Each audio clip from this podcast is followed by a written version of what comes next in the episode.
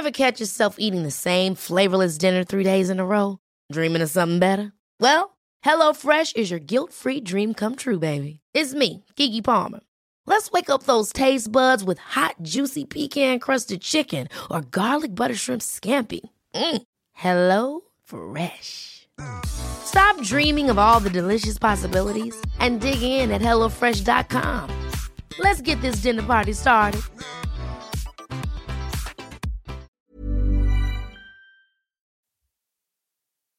Und willkommen. Verdammter. Was ist denn jetzt Klingelton. Ich wollte gerade los? anfangen mit dem scheiß Podcast, dann macht Piep Piep die Scheiße. Wallah, mach diese Piep aus. Ich habe jetzt ausgemacht, die Piep. Weg. Mach die Piep aus. Mach im Tod. Er ist gut jetzt, er ist gut. Willkommen zurück im Videoland. Willkommen zurück im Videoland. Gott weiß, ich will kein Bengel sein. Gott weiß, ich will ein Engel sein. Ja, gibt's ja jetzt gerade Vorwürfe gegenüber dem Rammstein-Sänger, ne? Sexuelle Belästigung im Ei, ei, Backstage. ei, ei, ei. Gitte, gitte, gitte. Pfui Teufel. Der Tilly. Der Tilly, ja? Ja. Als großer Ah, ja. Rammstein-Fan wünsche ich mir natürlich, dass das alles unwahr ist. Ja, ich sag mal, äh, willst du bis der Tod uns scheidet treue sein? Für alle Tage? Hm, da, Nein. Nein, da war nichts mit. Treue. Da hat sie Nein gesagt, aber er hat trotzdem. Was für ein widerwärtiger Schuft. so, Also, wenn er es gemacht hat. wenn er es gemacht hat, natürlich. natürlich. Ja, Ja. Ähm, weiß ich nicht. Ja. Ist ja guilty Gut. until proven innocent. Ja, so hättest du es wohl gern. So hätte ich es gerne. Menachem, was geht ab? Menachem, Belachem, Ja. willkommen zurück in Widerland. Ja, So ist es. und was sollen wir sagen? Wir haben einen guten Film heute. Wir haben eine gute Film heute, 100%. Auf der anderen Seite haben wir auch mal wieder etwas aus 80er Jahre. Meine Lieblingszeit. Yes, I love it. yes. Oh ja. Ja. Ja, äh, Also, wenn wir etwas, rein. ja klar, wenn etwas sehr Stranges passiert, Ja, ja. then who you gonna call? Die äh, Ghost Smashers. Ah, Ah, nee, nicht. Ghostbusters. Badabalabalam. Dididididim. Tja, das äh, Ghostbusters-Gerufe, das war übrigens äh, äh, äh, Ray Parker Jr.'s Freundin und äh, ihre Freundinnen Mm. im Studio, die man da hört. Äh, wer weiß, was danach dann alles noch passiert ist nach dieser Session mit äh, Ray Parker Juniors Freundin und Freundinnen. Er sagt es ja, was Ja? passiert ist. Ja, er sagt, Boston makes me feel good. Yeah. Aber dann eher Boston Nut. Boston hat, sag ich ja. Boston mag er gerne. Ja, Mann. Ray Parker Ja. Jr., der alte Plagiat-Motherfucker. Hat er schon geklaut hier beim, beim Huey Lewis oder was? Beim Huey, Ja. beim Juan, äh, äh, Huey. Beim Juan Luis. Was hat er denn gemacht? Was hat er denn da gemacht? Also, jetzt mal ganz ehrlich, ich kenne das ja von dir damals. Du hattest mich darauf Mhm. aufmerksam gemacht. Ja. Dass da schon das ein oder andere ein bisschen ähnlich klingt. Ne? Ja, das, das kann man wohl sagen.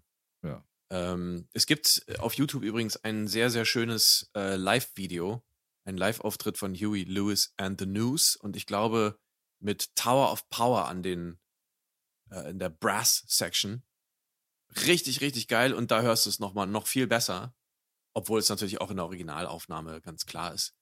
Ähm, du hast halt einfach die, die geile, fette E-Gitarre, du hast im Prinzip den gleichen Harmonielauf im Loop, den Ray Parker Jr. dann sozusagen genommen hat, ist schon sehr ähnlich. Auch das, was die Bläser spielen.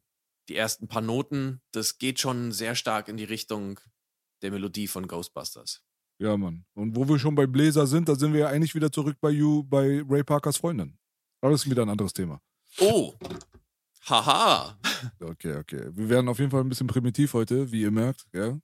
Mhm. Denn die Sonnenstrahlen sind draußen, die Leute bekommen Frühlingsgefühle, wollen ihre Nuts basten Mhm. und äh, dem spielen wir dann in die Hände. Warum auch nicht? Ganz genau. Ghostbusters also heute unser Thema. Ghostbusters. Von 1984. Ah, wieder eins dieser magischen 80er Jahre. Jahre. Ja, richtig. Ganz genau so ist es. Und wir sind fast 39 Jahre, also fast bis auf den Tag genau 39 Jahre nach der äh, Premiere des Films am Start. Korrekt. Der ist nämlich am 7. Juni 1984 rausgekommen. Wow. Wie die Zeit vergeht, meine Damen und Herren. Ja. Ja, jetzt sind mittlerweile die Leute, die das damals alles so ein bisschen live mitbekommen haben, auf Morok-Level, also schon so ein bisschen so über die besten Jahre hinaus, würde ich mal behaupten. Ne? Schön Ü50-Party und so. Ja, ja. Läuft. Bald kommt der Rollator.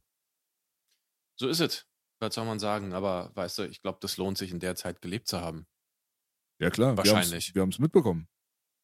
Ja, also gut, den Film habe ich jetzt nicht im Kino mitbekommen. Nee, die Zeit. Äh, Die Zeit so ein bisschen, ja. Also Ja. so, wie es halt möglich war. Natürlich. Natürlich. Ne? Gut, dann kommen wir mal zum Eingemachten und zwar Yes. zu äh, dem, was der Film eigentlich bedeutet, was er repräsentiert, was ihn ausmacht. Die guten, Mhm. vielleicht sogar ein paar schlechte Seiten, wer weiß. Wer weiß, gucken wir mal. Ja. Ja. Ja. Also anfangen könnte man ja einfach mal ganz klassisch mit der Budgetfrage, oder? Ja, wir haben dort eine Sache von 30 Millionen auf dem Tisch zu liegen, die dann aber quasi über 300 Millionen eingespielt hat, was Mhm. Ghostbusters eigentlich zu einer der erfolgreichsten, in Anführungsstrichen, Komödien macht, die es Mhm. jemals gegeben hat. Genau so ist es. Und das hatte keiner erwartet. Wie so oft, oder? Tja, so ist das. Aber wenn man sich mal überlegt, was für einen, was für einen Impact dieser Film hatte, mit 25 bis 30 Millionen, wie du gerade gesagt hast, kann man sich das heute überhaupt vorstellen? Nee. Also, das ist ein Film, der schon im mittleren Budget ist. Es ist kein Low Budget, auch für, für die Amerikaner nicht. Ähm, aber es ist jetzt kein, ähm, wie sagt man so schön, ein, kein Tentpole-Movie. Also kein Blockbuster irgendwie, der jetzt so angedacht ist als Blockbuster. Heutzutage sind das ja fast nur noch irgendwelche Comic-Verfilmungen oder sowas. Ähm, oder irgendwelche ja, Buchadaptionen oder was auch immer. Nein, das ist hier ein komplett original, also ein origineller Stoff gewesen. Und der mit 30 Millionen Budget einfach mal ein Phänomen geworden ist. Abgefahren, ne? Unglaublich. Es, äh, das wird es nie wieder geben, habe ich die Angst. Und Ja, die Verhältnisse haben sich natürlich verschoben. Die 30 Millionen von früher, die sind heutzutage, ja, die sind natürlich nicht nach demselben Maßstab zu berechnen, aber trotzdem das stimmt. ist es, äh, ja, es ist definitiv respektabel, was man da geleistet hat. Mich hat natürlich auch so ein bisschen gewundert, wie die Entstehung dieser ganzen Sache, ähm, also wie das alles passiert ist. Weil Mhm. je nach Aussage 40 bis 80-seitiges Treatment, was da irgendwie hin und her geschwört ist, seit einigen Jahren von Dan Aykroyd irgendwie quasi auf Eis gelegt und man hat dann die Zusage für diese 30 Millionen bekommen, Mhm. obwohl man eigentlich nicht mehr hatte. Und das ist schon auf jeden Fall hardcore. Also, dass man da 30 Millionen zugesagt bekommt, wenn man sagt, hier ein kleines Treatmentchen so und wir stellen uns den Film so und so vor und dann, okay, alles klar. Äh, machen wir, aber ihr habt 13 Monate. Danach muss der Film im Kino sein. Ja, das ist natürlich, also heutzutage macht man das natürlich nicht mehr so.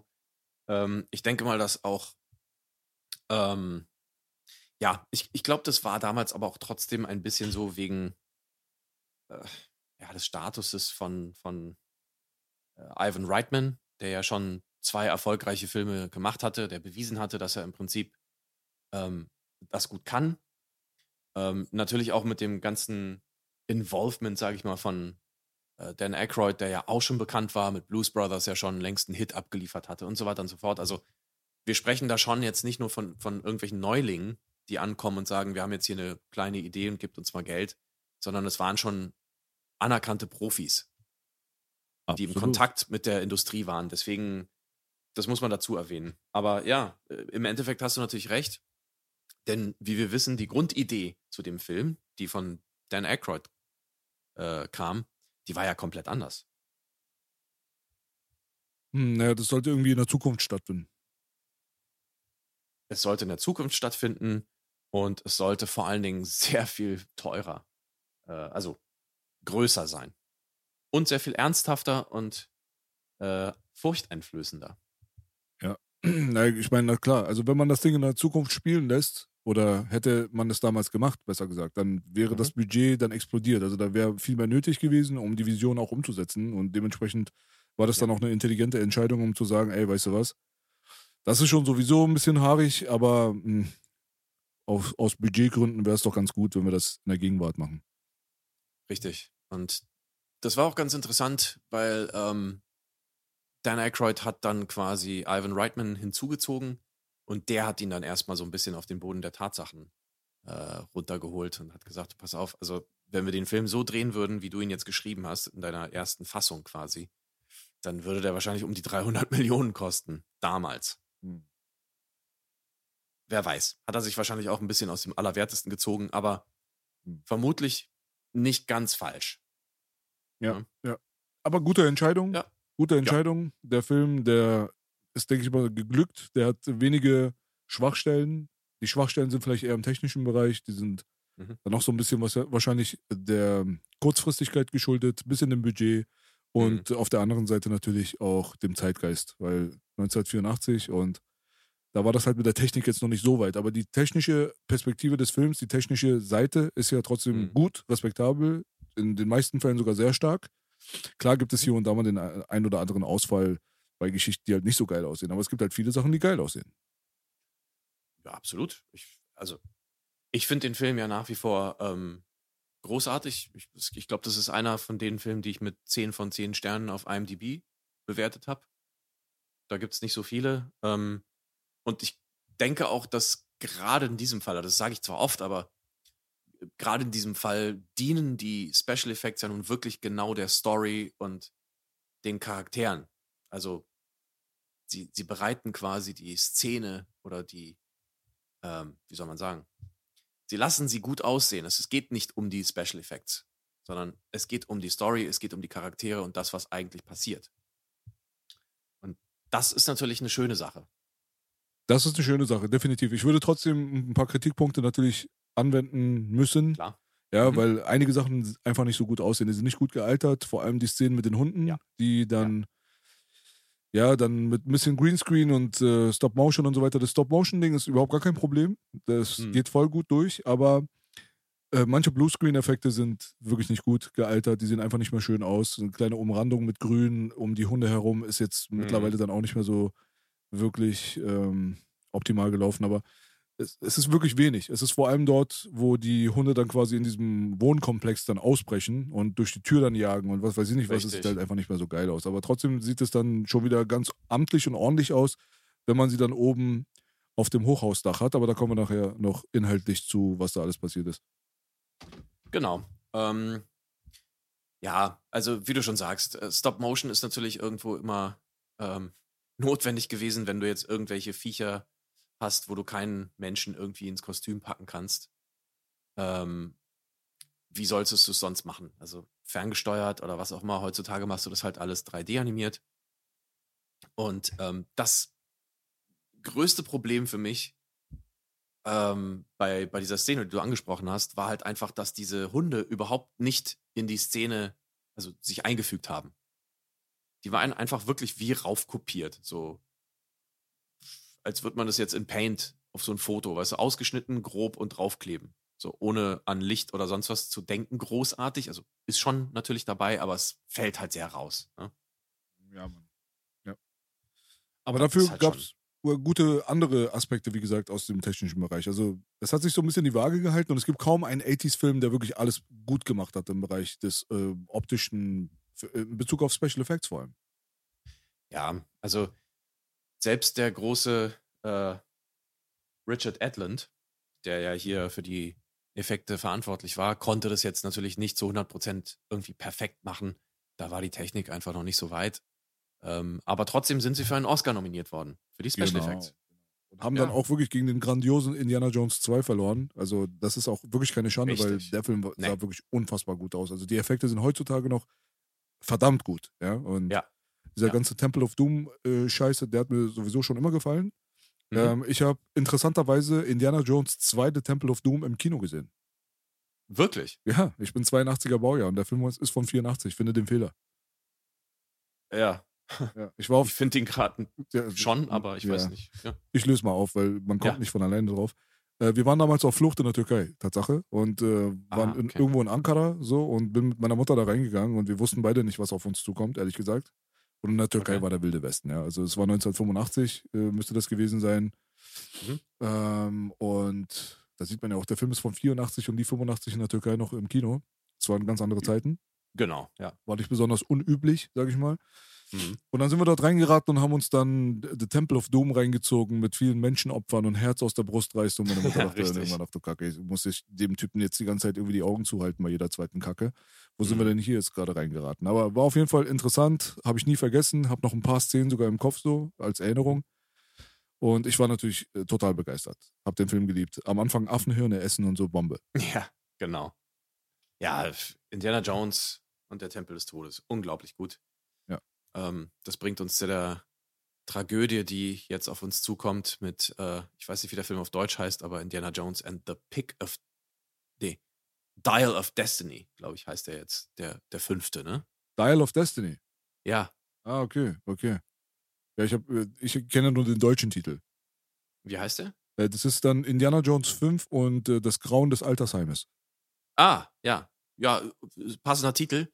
Auf jeden Fall. Ähm, ja, und wir haben natürlich die unfassbar großartige Phoebe Waller-Bridge, die ihn jetzt quasi dann ersetzt oder eben vielleicht auch nur die Windeln wechselt. Ich weiß es nicht.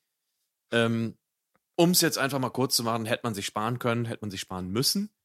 Und sehr schlau von Lucasfilm war jetzt auch ähm, Indiana Jones 5 für die Kritik freizugeben. Das heißt, es gibt schon Reviews zu dem Film und die sind alle ziemlich scheiße ausgefallen. Und der Film ist noch nicht mal in den Kinos. Ah. Also, das wird auf jeden Fall eine Katastrophe. Da, da bin ich jetzt mal, da schaue ich jetzt mal prophetisch in die Zukunft. Der wird jetzt, glaube ich, Ende Juni rauskommen.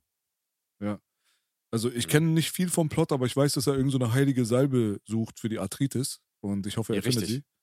Ja, ja. Ja, das weiß ich nicht. Also es kann sein, dass er sie halt nicht findet, ne? Ja. Hm, Na gut, da gibt es halt einen sechsten Teil. Ja, ja. Dann mit äh, Phoebe Waller-Bridge. Und das heißt dann äh, äh, Diana Jones. Diana Jones, genau. Ja. Indiana Jones. Ja, Mann. Wer war der Mhm. letzte Indianer? Dodi Al-Fayed. Richtig. Geil. Okay, na gut, kommen wir zurück zu den Da, Busters. da, Ja, da. würde ich mal so sagen. Ja, Ghostbusters. Also, ähm, ich würde mal ganz kurz einsteigen, was prinzipiell den Film ausmacht. Ja, also dort einsteigen. wollen wir kurz nochmal den Plot rehashen in zwei, drei Sätzen, damit jeder auch klar weiß, was hier los ist? Ja, oder, oder meinst du es unnötig? Ja, ich weiß nicht. Also ich glaube nicht, dass die Leute, die diesen Podcast einschalten, jetzt den Film nicht kennen, aber du kannst gerne mal eine kleine, kurze, knackige Zusammenfassung hinschmettern. Naja, vielleicht kommen wir dann einfach auch genau zu dem, was es vielleicht irgendwie alles bedeutet. Gut. Also, wir haben drei junge Akademiker, die äh, mehr oder wenige, weniger dubiose Experimente durchführen. Sie sind im paranormalen Bereich und äh, sie haben ein Problem an der Uni, denn man möchte eigentlich äh, quasi ihre, wie nennt man das, einen Grant, also eine äh, Unterstützung, die finanzielle Unterstützung sozusagen nicht mehr verlängern. Ähm, gleichzeitig ist es so, dass äh, in New York gewisse Dinge passieren und ähm, das alles mit einem gewissen Gebäude zu tun hat. Ich mixe jetzt einfach mal ein bisschen kräftig durch.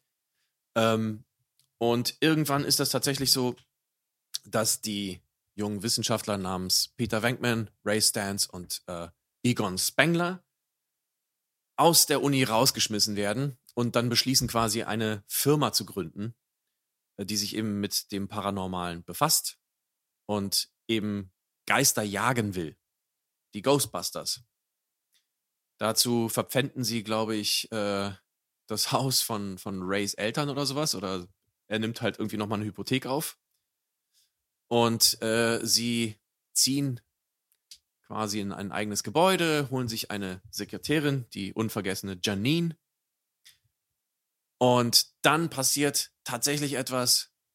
Äh, da kommen wir jetzt zu Sigourney Weavers Figur Dana Barrett, die dann ein Problem hat mit äh, einem Geist oder einer Erscheinung in ihrem Haus, in ihrer In ihrem Wohnung, Kühlschrank. In ihrem Kühlschrank sogar, ganz genau. Und der Kühlschrank oder das Vieh im Kühlschrank sagt, Suhl. So, äh, So ist es. Und deswegen kriegen die Ghostbusters jetzt ihren ersten Kunden. Und so geht's weiter. Äh, es passiert immer mehr. Wir werden dann auch eingeführt äh, in den Charakter von, von Lewis, gespielt von dem großartigen Rick Moranis. Äh, und dann spitzt sich alles zu. Es gibt immer mehr Geister, immer mehr Geister. Sie fangen immer mehr Geister, haben dann irgendwann in ihrem Gebäude natürlich alles voller Geister, weil sie ja diese Fallen füllen und so weiter und so fort. Und dann kommt natürlich die, ich glaube, die Umweltbehörde. Kommt ihnen auf die Spuren, da ist dieses Arschloch, Peck. Und Peck will den Ghostbusters quasi ans Leder. Der will ihnen ein massives Strafgeld aufbrummen, weil sie sich natürlich nicht an die Auflagen halten und so weiter und so fort. Er will sie einfach kaputt machen. Und das macht er dann auch irgendwie so, dass angeordnet wird, dass der äh, Geister, wie nennt man das, den Tank, den, den, die Auffangstation für Geister sozusagen dann ausgeschaltet wird, was zum Ergebnis hat, dass alle Geister dann plötzlich rauskommen.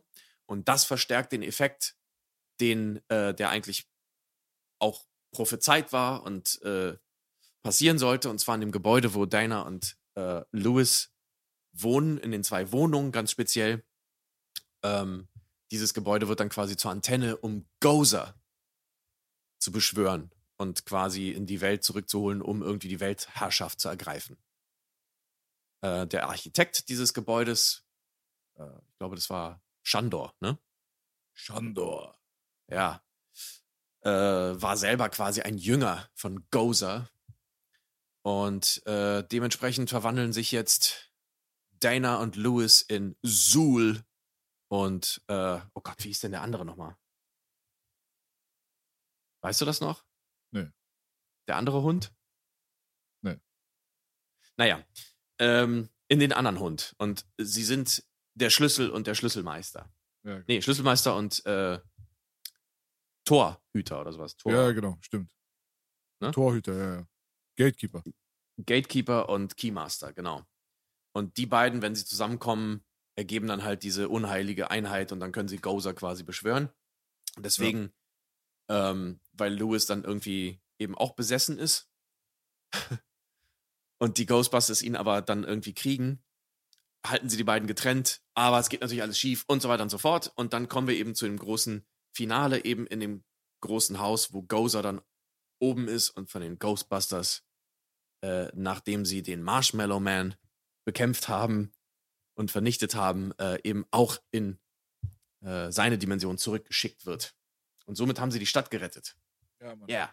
Yeah, Applaus. Voll Das war jetzt sehr chaotisch, aber was soll's. Ja, Mann. Stell dir mal vor, du wärst so, du sitzt so da und dann kommen Leute und äh, erklären dir doch, ja, ey, weißt du was, wir haben voll die geile Idee und so.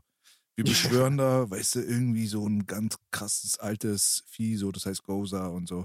Und Ja. der kommt dann in New York dann wieder zurück und wir haben dann so drei, vier Nerds, die dann mit irgendwelchen komischen Energieblastern irgendwelche schleimigen kleinen Viecher jagen und Mhm. ganz zum Schluss wird es einen riesengroßen Michelin-Mann geben, der dann durch die Welt läuft und versucht, alles kaputt zu machen und so. Und yeah, voll der geile Film. Ich hätte gesagt, ey Jungs, nimmt mal bitte euer Klopapier und verpisst euch ganz schnell aus meinem Büro, Alter. Aber 30 ganz Millionen schnell. kriegt ihr dafür nicht. Also tschüss. Ja, auf Wiedersehen. Mhm. Aber es ist natürlich nicht ganz so. Ähm, das Potenzial wurde wahrscheinlich gerochen.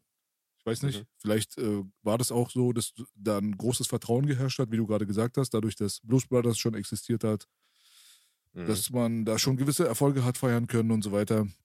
Sollte ja normalerweise auch in dem, äh, in dem Gespann Dan Aykroyd und äh, John Belushi stattfinden. Es sollte ja eigentlich um Richtig. diese beiden drumherum quasi gesponnen werden, dieses ganze Ding. Aber John Belushi hat das Zeitliche gesegnet und war dadurch dann nicht mehr available. So. Mhm. Äh, auf der anderen Seite hat man die Figur des Slimers irgendwie nach ihm dann geformt und hat ihn da als, Ja. so als Vorlage so ein bisschen genommen. Deswegen frisst er auch die ganze Zeit und ist so ein bisschen funky drauf. So. Richtig. Ja, das, äh, damit hat man ihn dann quasi dann doch irgendwie verewigt, seinen Geist. So hat man sich also den guten John Belushi vorgestellt, nachdem er das Zeitliche segnet. Sehr interessant, sehr interessant. Richtig. Also am Set immer äh, der Geist von John Belushi genannt. Ähm, aber ursprünglich eigentlich gar nicht Slimer, sondern Onion Head. Onion Head, richtig. richtig. Mhm. Das kam ja alles so ein bisschen später durch den Erfolg der Zeichentrickserie vor allem, die Genau. kurze Zeit später gezündet wurde, wo Slimer dann auch ein Fan-Favorite geworden ist quasi. Mhm. Und dieses, das, das hat natürlich auch zu dem ganzen Mythos dazu gesponnen, aber das können wir, das können wir nachher nochmal ein bisschen besprechen. Wir sind jetzt gerade erstmal so bei dem Film. Und Da ist Ja. das, was du gerade angesprochen hast, ist natürlich eine Kombination aus dem Horrorgenre und aus der Comedy-Welt. So. Mhm. Das ist eine Sache, die ist aber viel mehr Familienentertainment als Evil Dead, was ja auch Mhm. eigentlich Horrorkomödie war. Aber die sind beide schon auf beiden unterschiedlichen Extremen, ne? Also so, wenn man die Sache so polar betrachtet, dann ist Evil Dead schon eine unfassbar horrororientierte Horrorkomödie und Ghostbusters ist eine eher familienfreundliche Comedy-Variante mit ein bisschen weniger Horrorelementen. Äh, absolut richtig. Ähm, also Evil Dead 2 kann man dann schon mal so als Horrorkomödie sehen. Genau. Ähm, ja, das stimmt. Das stimmt natürlich. Ähm, gibt sich natürlich auch so ein kleines bisschen durch die Natur der Dinge. Ähm, auch Ghostbusters hatte schon ein paar ziemliche Horrorszenen drin. Kann man so sagen. Ähm, aber es war auch immer so ein kleines bisschen so, ja, sind wir jetzt erschrocken oder müssen wir lachen?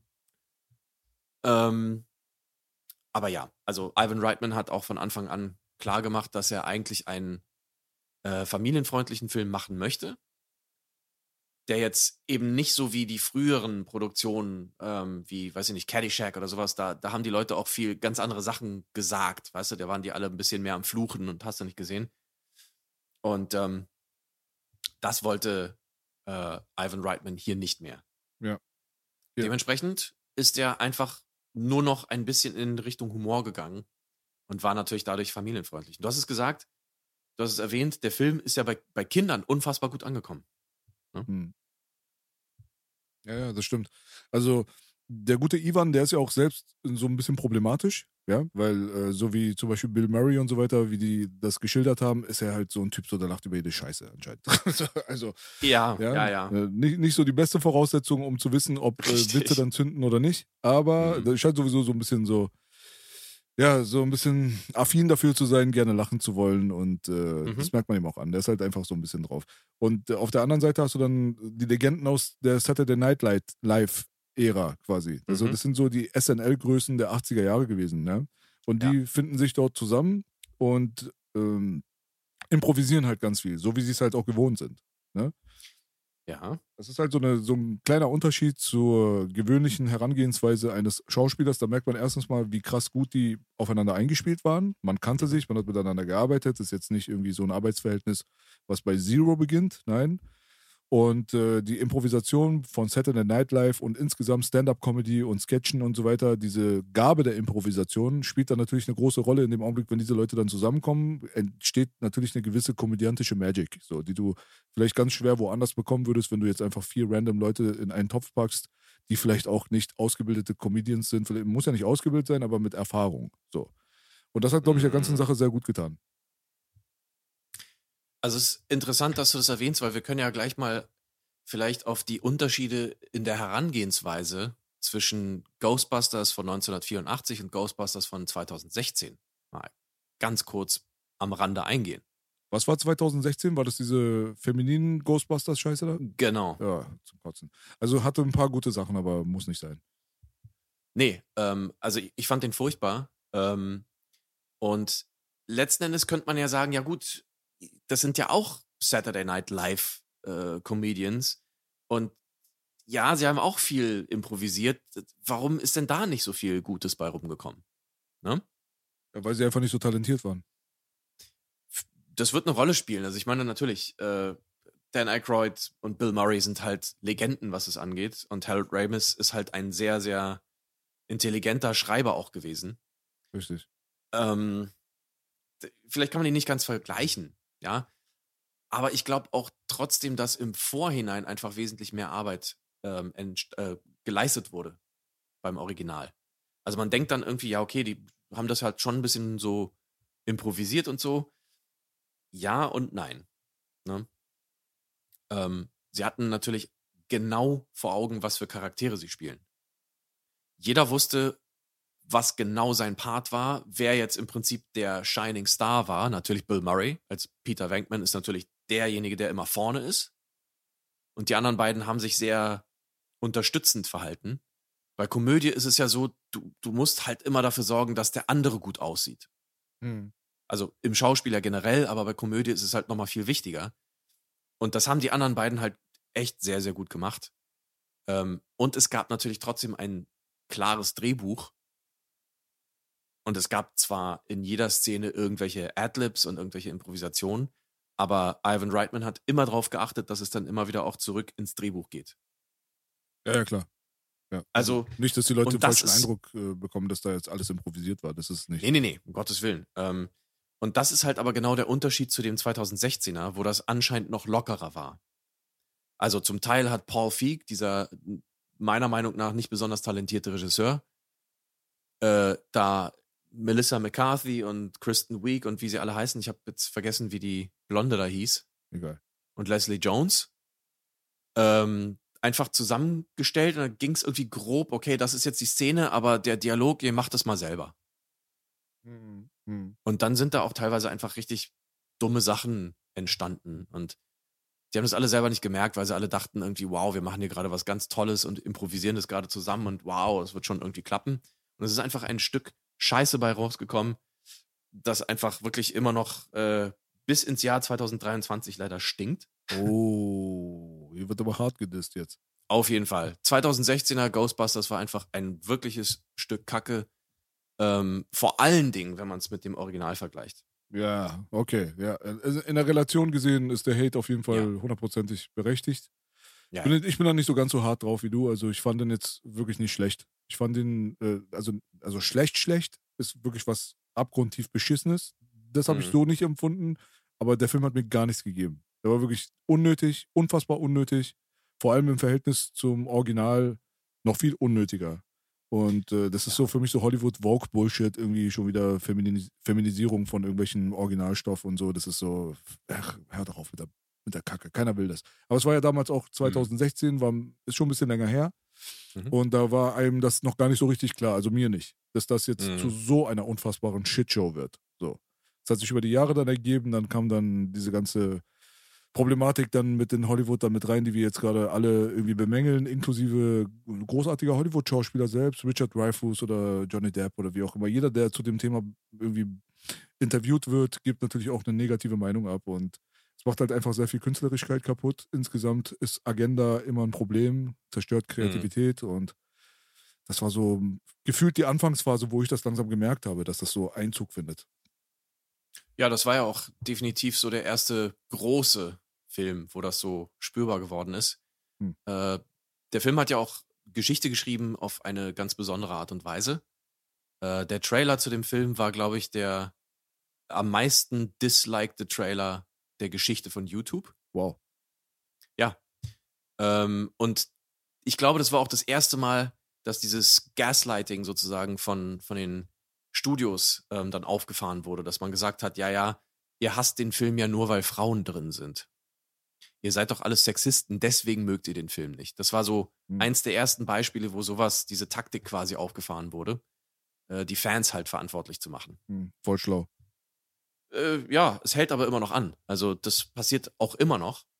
Hm. Und äh, damit reden sich natürlich einige wahrscheinlich auch äh, raus, ja, die dann eine Fehlinvestition getätigt haben und dann irgendwelche Bullshit-Statistiken rausfischen, ähm, dass das halt alles jetzt irgendwelche komischen Sexisten und äh, 40-jährigen Jungfrauen sind, die in ihren Kellern sitzen und Frauen hassen. So die Genau. jetzt den Film scheiße finden. Also ich sitze nicht im Keller, äh, ich hasse Frauen nicht und ich fand den Film einfach eine unglaubliche Frechheit. Ähm, Ja, vor allen Dingen, weil er einfach im Vergleich zum Original, ja, Hm. immer relativ gesehen, einfach so unfassbar viel primitiver war. Hm. Unglaublich, der Humor war scheiße, war primitiv. Ich sag nur, ich zitiere irgendwie, oh, ähm, ah, der Schleim ist überall.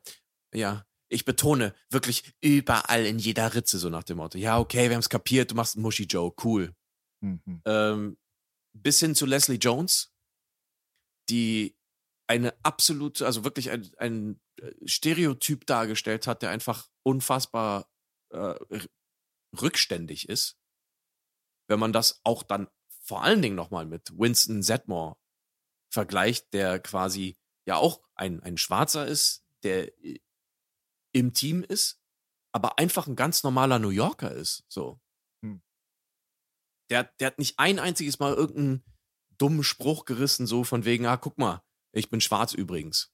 Und ich muss das jetzt so spielen und sonst was. Leslie Jones hat die ganze Zeit nur rumgeschrien und äh, also unglaublich.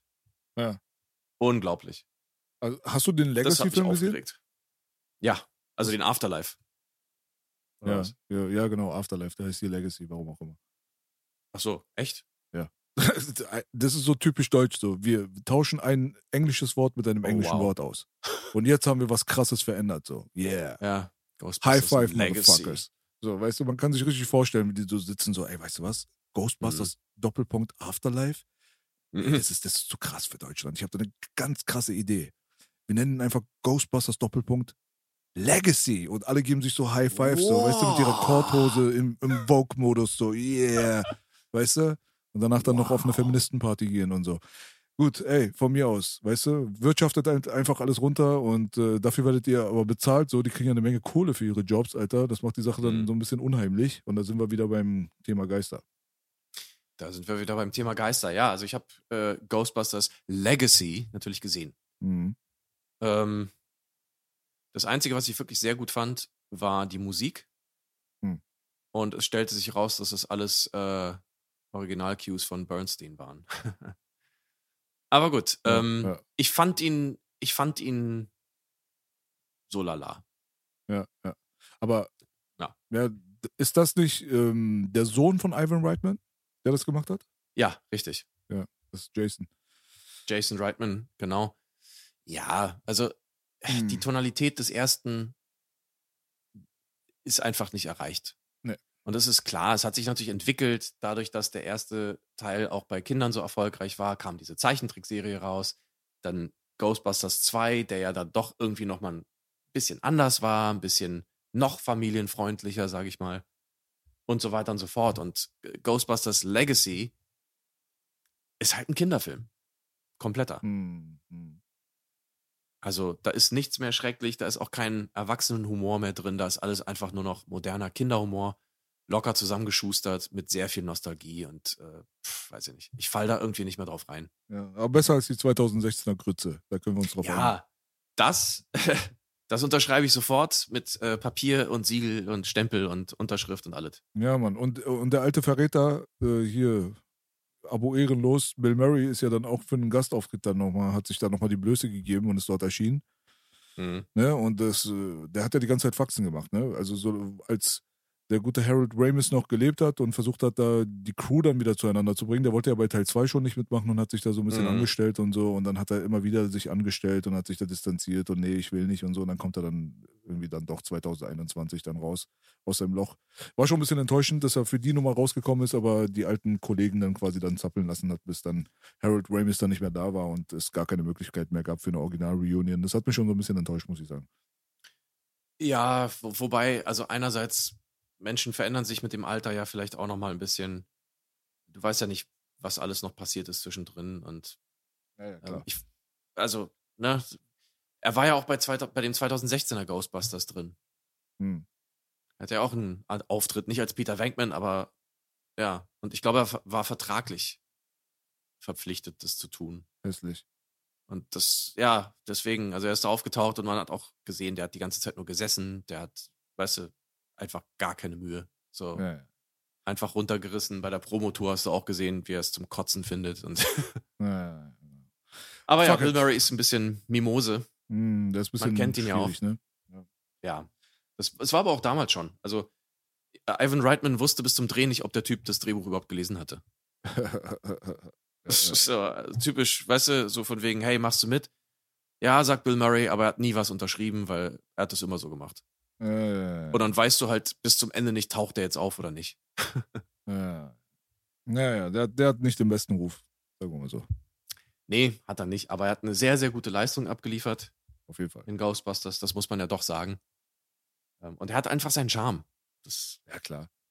ja. Also, also Bill Murray ist schon krass, muss man schon sagen. Also ja. ja, es gab halt äh, natürlich dann so ein paar Skandale, die im Nachhinein äh, das äh, Antlitz befleckt haben, mehr oder weniger so ein bisschen Mhm.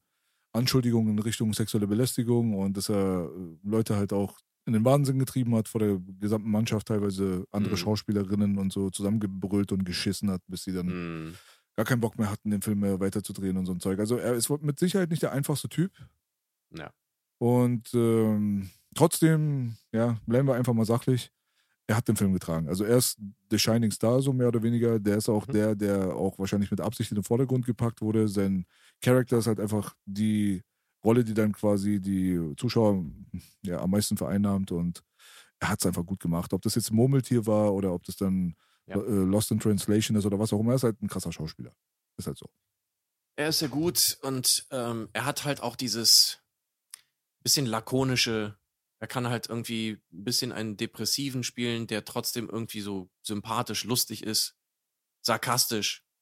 So, das, das irgendwie resoniert das mit den Leuten. Und ähm, das hat er hier natürlich auch sehr gut gemacht.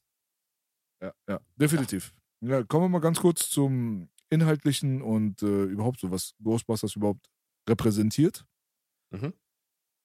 Und was da so die bemerkenswerten Sachen sind, die den Film ausmachen. Also ich würde mal sagen, Mhm. mal abgesehen vom davor schon angesprochenen Genre-Ding, Genre-Ding, dass wir es mit einer Horrorkomödie zu tun haben, die aber sehr stark in den Family-Entertainment-Bereich geht, Mhm.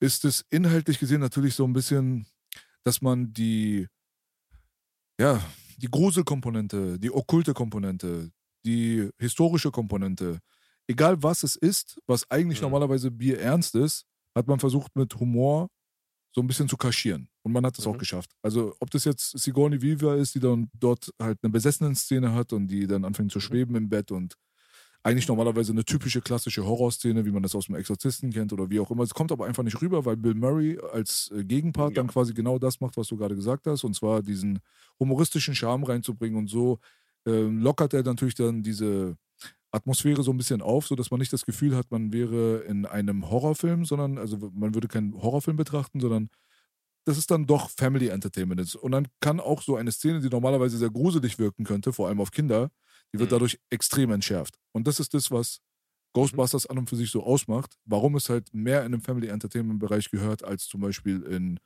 ähm, Horror-Comedy mit dem Augenmerk auf Horror.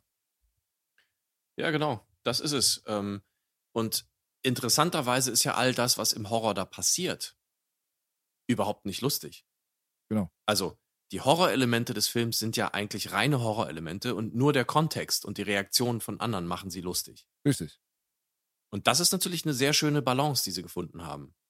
Ich glaube, das war auch tatsächlich so äh, Reitmans ursprüngliche Idee. Das war so sein Wunsch, das so zu machen. Hm. Und da hat er wirklich eine sehr, sehr gute, ein so gutes Näschen gehabt. Ja, ja. Ja, ja. Nee, Ja. Da würde ich auf jeden Fall zustimmen. Die Sache ist, du hast äh, natürlich am Anfang eine Kurzfassung den Leuten bereitgestellt in Bezug auf Mhm. den Plot. Ja.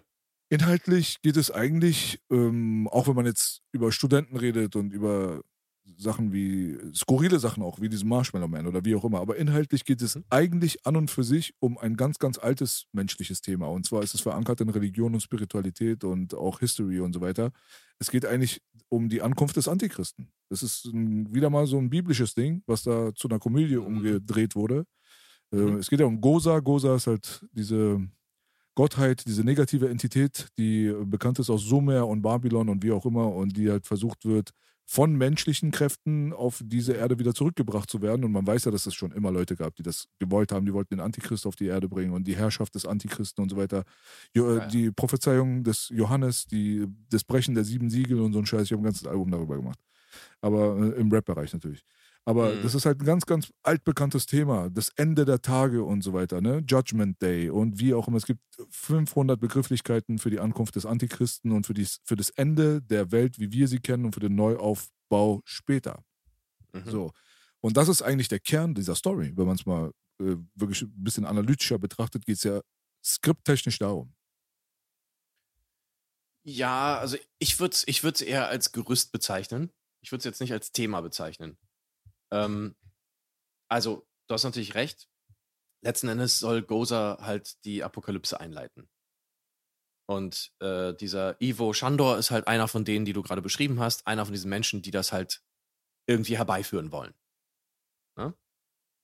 Mm, Also insofern ist das natürlich irgendwie so das Gerüst des Ganzen und das erfährt man aber relativ spät, so ein bisschen diese ganze Geschichte. Ist ja klar, irgendwann muss man ja, also irgendwie muss man ja auch erstmal drauf kommen. Ähm, ich glaube, Winston erwähnt irgendwas mit dem ähm, Book of Revelations. Also bringt sozusagen diese biblische Geschichte mit rein, wobei das hier aber eigentlich ganz deutlich nicht biblisch sein soll. Ähm, aber es ist natürlich so die alte, die alte Nummer, die alte Leier, das ist klar. Aber im Grunde genommen würde ich das Thema vermutlich eher sehen in, ähm, ja, wie soll man das sagen? Ein, ein Satz. Ja, irgendwie Akademiker, die in die freie Wirtschaft gehen. Es hat ja schon damit was zu tun, dass die halt ein Business aufbauen wollen. Und ähm, viele Sachen sind ja auch in dem Film quasi ein Kommentar äh, zu den, zu den Reaganomics von damals. Ja, also quasi die, die Wirtschaftspolitik von, von äh, Ronald Reagan, die halt ultra liberal war. Sprich also so wenig wie möglich irgendwie äh, sich irgendwie einzumischen als, als Regierung und so äh, liberal wie möglich die Wirtschaft irgendwie machen zu lassen, was sie will. Und deswegen, in den 80ern führte das dazu, dass dann quasi jeder irgendwie ein Geschäft aufgemacht hat. Jeder hat ein Business am Laufen, so nach dem Motto. Und das passiert mit den Ghostbusters halt auch. Sie werden dann halt irgendwie zu Kammerjägern, aber für, für Geister. Genau. Ja. Genau. Ja, aber also da, da bin ich nicht bei dir. Also für mich ist das ganz, ganz eindeutig, äh, dieser ganze Okkultismus-Graben. Der steht ganz eindeutig im Vordergrund. Und ich glaube, das ist auch zentraler Punkt des äh, Screenwritings, wenn man sich mit Dan Aykroyd auseinandersetzt und ihm ein bisschen zuhört, dann merkt man auch, dass er das auch genauso gemacht hat. Äh, richtig, also ich, was ich da eigentlich jetzt nur für einen Unterschied ansprechen wollte, ist jetzt nicht quasi das, ähm, also das thematische Gerüst ist natürlich ganz eindeutig das Okkulte und natürlich steht Dan Aykroyd und sein Glaube an das Okkulte und was auch immer, er ist ja ein Esoteriker, äh, im Vordergrund. Ja, Es genau. kommt von ihm, diese Idee. Ja, auf jeden Fall. Also die Ja. History dahinter, für die Leute, die Das da nicht Bescheid wissen, ist halt, äh, Dan Aykroyd kommt aus einer Familie, die halt auch sehr interessiert ist an diesem ganzen Kram. Also im, was Okkultismus betrifft und so weiter, der hat den Artikel dann irgendwie im Elternhaus dann irgendwo entdeckt, wo es um Parapsychologie und Quantenphysik geht und hat sich schon immer Mhm. damit beschäftigt und das ganze Elternhaus war sehr affin anscheinend dafür. Und dementsprechend lagen Sachen rum und es wurde darüber geredet. So, und jetzt äh, Mhm. liest er sich da so, so ein paar Sachen durch und er ist ja auch fest der Überzeugung zum Beispiel, dass es wirklich Geister gibt. Also auch wenn ihn mal seine äh, eigenen Kinder mal fragen, ey Papa, gibt es Geister? Dann sagt er, ja, es gibt Geister. Und er, ist, er sagt auch nicht, er glaubt dran, sondern er ist überzeugt davon. Und er ist auch überzeugt davon, dass das auch alles Wissen ist, was eigentlich mit der Öffentlichkeit nicht geteilt wird. Das ist Mhm. ja der Inbegriff von Okkultismus. Okkult heißt ja eigentlich ver- versteckt, das heißt ja nicht jetzt unbedingt böse.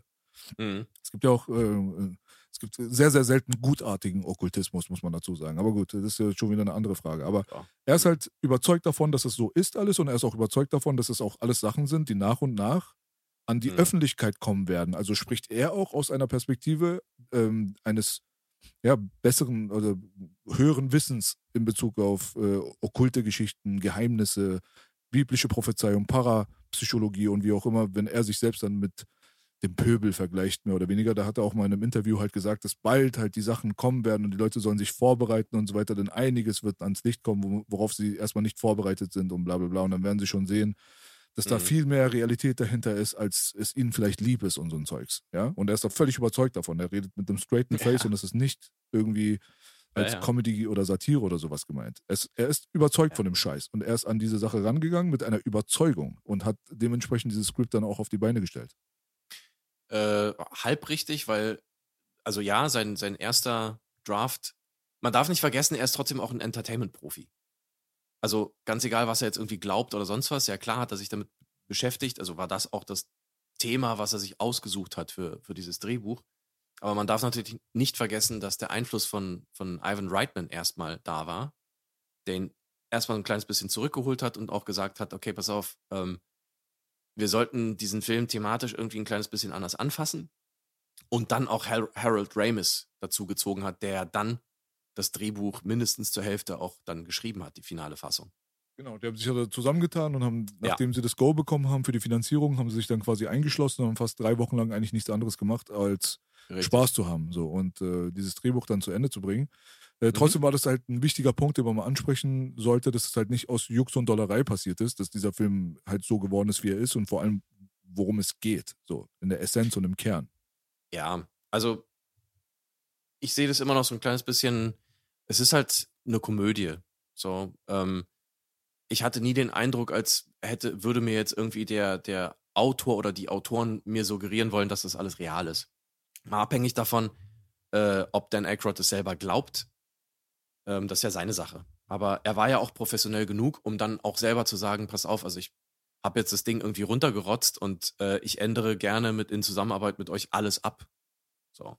So professionell war er ja dann doch. Natürlich. Und äh, dementsprechend würde ich sagen, dass das Thema des Films, also wirklich rein thematisch, eher so eine kleine Satire äh, über, äh, also Akademiker ist, Intellektuelle vielleicht, Yuppies, äh, über New Yorker, man darf nicht vergessen, es ist ein New York-Film. Richtig. Ähm, und auch über, über ähm, Stadtverwaltung. Also, das wird alles halt aufs Korn genommen. Und diese Aspekte finde ich fast wichtiger als irgendeine thematische Aussage, die jetzt, sage ich mal, im Okkulten liegt oder in dem Esoterischen. Ja. Für mich ist das eher eine Rahmenhandlung, die natürlich klar aus der Welt von Dan Aykroyd kommt, der daran glaubt, aber was man im Film jetzt nicht als ähm, massiv, sage ich mal, überwältigend äh, empfindet. Hm, Ich würde den Einfluss von anderen. ja, ich würde behaupten, dass die meisten Leute die widersprechen werden. Aber gut, Weiß das. Das, ja, also ich denke mal, das ist ziemlich eindeutig, dass es halt um paranormale Scheiße geht, um Antichristen, um Geister und dieses ganze Zeug so. Äh, Wie gesagt, das ist Teil des Plots, aber es ist nicht das Thema. Ja, aber Das das, was was du da sagst, interessiert doch keinen, ganz ehrlich. Also keiner guckt Ghostbusters oder Okay. denkt über Ghostbusters nach und denkt dann über irgendwelche Wirtschaftssachen oder Ronald Reagan nach, ganz ehrlich. Äh, doch, aber ja, Kann ich mir nicht vorstellen. Noch nie jemanden Ja, gehört außer ist dir. halt so. Also es gibt, ja, also es gibt ja einige Kritiken auch aus der Zeit und was ich was, da kann man sich mal durchlesen, was einige Zeitungen dazu geschrieben haben. Menschen, die versucht haben, sich, sage ich mal, ein bisschen tiefer mit der ganzen Sache auseinanderzusetzen. Ähm, wie gesagt, du hast ja recht. Es, vom Plot her ist das natürlich das Thema, ist ja ganz offensichtlich. Geist ist auch im Titel. Ja, klar. Aber ich meine einfach Ja. die normalen Leute. Scheiß mal auf die Kritiker und so. Du gehst jetzt einfach durch eine Schulklasse von 1986, 87, die haben den geguckt und du fragst, worum geht's, keiner wird es sagen. Jeder Ach, wird na ja. sagen, dass es darum geht. So. Das ist halt, wenn du dich jetzt ja irgendwie egal. mit den Kritikern auseinandersetzen willst und so, das, dann redest du über eine Minorität. Aber nicht über die Leute, die den sich reingezogen haben und die 300 Millionen erwirtschaftet haben. Aber ich bin auch sowieso sehr, sehr skeptisch mittlerweile in Bezug auf Hollywood. Und ich kann mir auch sehr gut vorstellen, dass die Produzenten natürlich die wichtigsten Instanzen sind. Und es ist halt einfach super. Die wollen halt einfach, die mögen okkulten Stuff. Und die sind teilweise auch selbst religiös und okkult, das weiß man mittlerweile, das ist jetzt mittlerweile keine Theorie mehr. Und äh, es ist einfach ein geiles Ding gewesen. Kann man einfach machen, weil es äh, ist auch gar kinderkompatibel. Und dann auch noch zwei Fliegen mit einer Klappe zu schlagen. Du hast den Entertainment-Faktor, du hast den Okkultismus-Faktor, du hast schon wieder diese Themen, die halt voll zu Hollywood passen und du hast es sogar die Möglichkeit, den Sechsjährigen das anzudrehen. Also wenn du das aus der Perspektive siehst, da wird auch klar, warum 30 Millionen dann direkt zugesagt wurden, wenn du mich fragst. Aber das ist nicht beweisbar erstmal. Ja, gut, ja, ja. Also die Zusammenhänge sehe ich jetzt erstmal nicht so. Das musst du auch nicht. Ähm, und weißt du, ich meine, wenn man jetzt über Robocop irgendwie spricht und tausend Layer des Films irgendwie aufmacht, dann glaube ich, kann man das auch mal mit Ghostbusters machen, weißt du? Ja, ja. Insofern, ja, äh, es ist halt einfach ein Film, der sich dann überraschenderweise auch als kinderkompatibel erwiesen hat.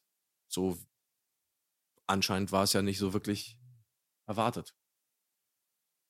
Na ja, gut, lassen wir das mal Aber- so stehen. So, aber spätestens nachdem der Erfolg äh, dann da war des ersten Films, da kam ja dann eine Zeichentrickserie und die Sache wurde noch viel kinderkompatibler.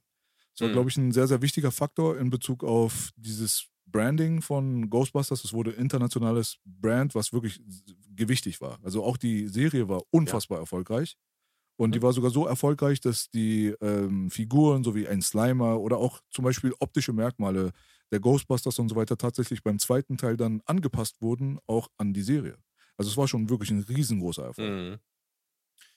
Ja, total, total. Aber die Serie war auch echt ganz schön harmlos, muss ich sagen. Also die war, die war mir zu kindisch damals, als ich jung war. Ich fand die, ich fand die nicht so gut. Ja, heute sind wir nicht äh, auf demselben Boot unterwegs, äh, muss ich sagen. Also auch da Mhm. muss ich wirklich widersprechen, weil es hatte wirklich tatsächlich ein paar sehr gruselige Züge für eine Kinderserie. Also ich kann mich noch ziemlich gut Mhm. daran erinnern. Und da gab es auch sehr interessante Konzepte, die auch jetzt vielleicht nicht so richtig, weißt du, Mickey Mouse mäßig waren oder wie auch immer, obwohl auch Mickey Mouse, Mhm. ja, das weiß vielleicht das falsche Beispiel. Aber es war jetzt nicht die Glücksbärchis, ja. So, es gab so Geschichten Mhm. wie zum Beispiel diesen einen Dämon, der dort halt ähm, in dieser Schattenwelt existiert und sich an den Ängsten der Kinder bedient und äh, da, sich davon Mhm. speist quasi. Und dann siehst du dann kleine Kinder im Kinderheim und so weiter, die dann ein schlimmes Leben haben und dann teilweise dann völlig verängstigt in den Betten liegen und Albträume haben und die füttern dann diesen Geist und dieser Geist Mhm. kommt dann irgendwie raus und so weiter. Es gab schon so ein paar gruselige Aspekte, auch in dieser Ja, ja. ähm, Zeichentrick-Variante von Ghostbusters, aber natürlich war es letztendlich, da hast du natürlich recht, ein Zeichentrick. Und der war natürlich darauf ausgelegt, noch wahrscheinlich noch ein bisschen jüngeres Publikum anzusprechen als der Film selbst, der ja Mhm. auch so ein bisschen äh, so in die Kritik geraten ist, warum er denn diese quasi diese Bewertung bekommen hat oder diese Altersfreigabe, weil am Anfang in der Bibliothek und dann die Hunde und äh, Sigourney am Schweben und so ein Zeug, das ist schon alles so ein bisschen too much, hat der ein oder andere vielleicht gedacht und nicht kinderkompatibel, bla bla bla, so, weißt du so? Von, äh, von daher, Ja. also die Zeichentrickserie an und für sich, die fand ich nicht schlecht. Ich habe die auch als Kind ab und zu mal geguckt.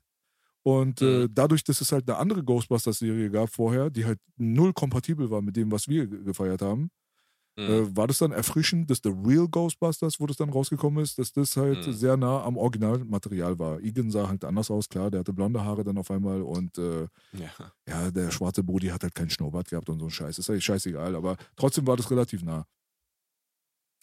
ja, es war nah dran. Ähm, aber irgendwie hat es mich trotzdem nicht so interessiert, muss ich ganz ehrlich sagen. Ähm, ist natürlich subjektiv. Ähm, aber ja, also ich, ich fand zumindest so die, diese Geistergeschichten so ein bisschen spannend als Kind. Das weiß ich noch. Ähm, aber sowas hast du ja zum Beispiel auch in Märchen. Also Märchen sind ja teilweise auch unfassbar gruselig. ähm, ja, ich glaube, Kinder können viel verarbeiten. So, das weiß ich nicht. Also Ghostbusters, die Serie, das war nicht das, was mich irgendwie wirklich geprägt hat. Also da war, da fand ich als Kind tatsächlich Poltergeist gruseliger. Ach nee. Mhm. Okay, der war gut. Ja. Ja, ja. Der war gut. Aber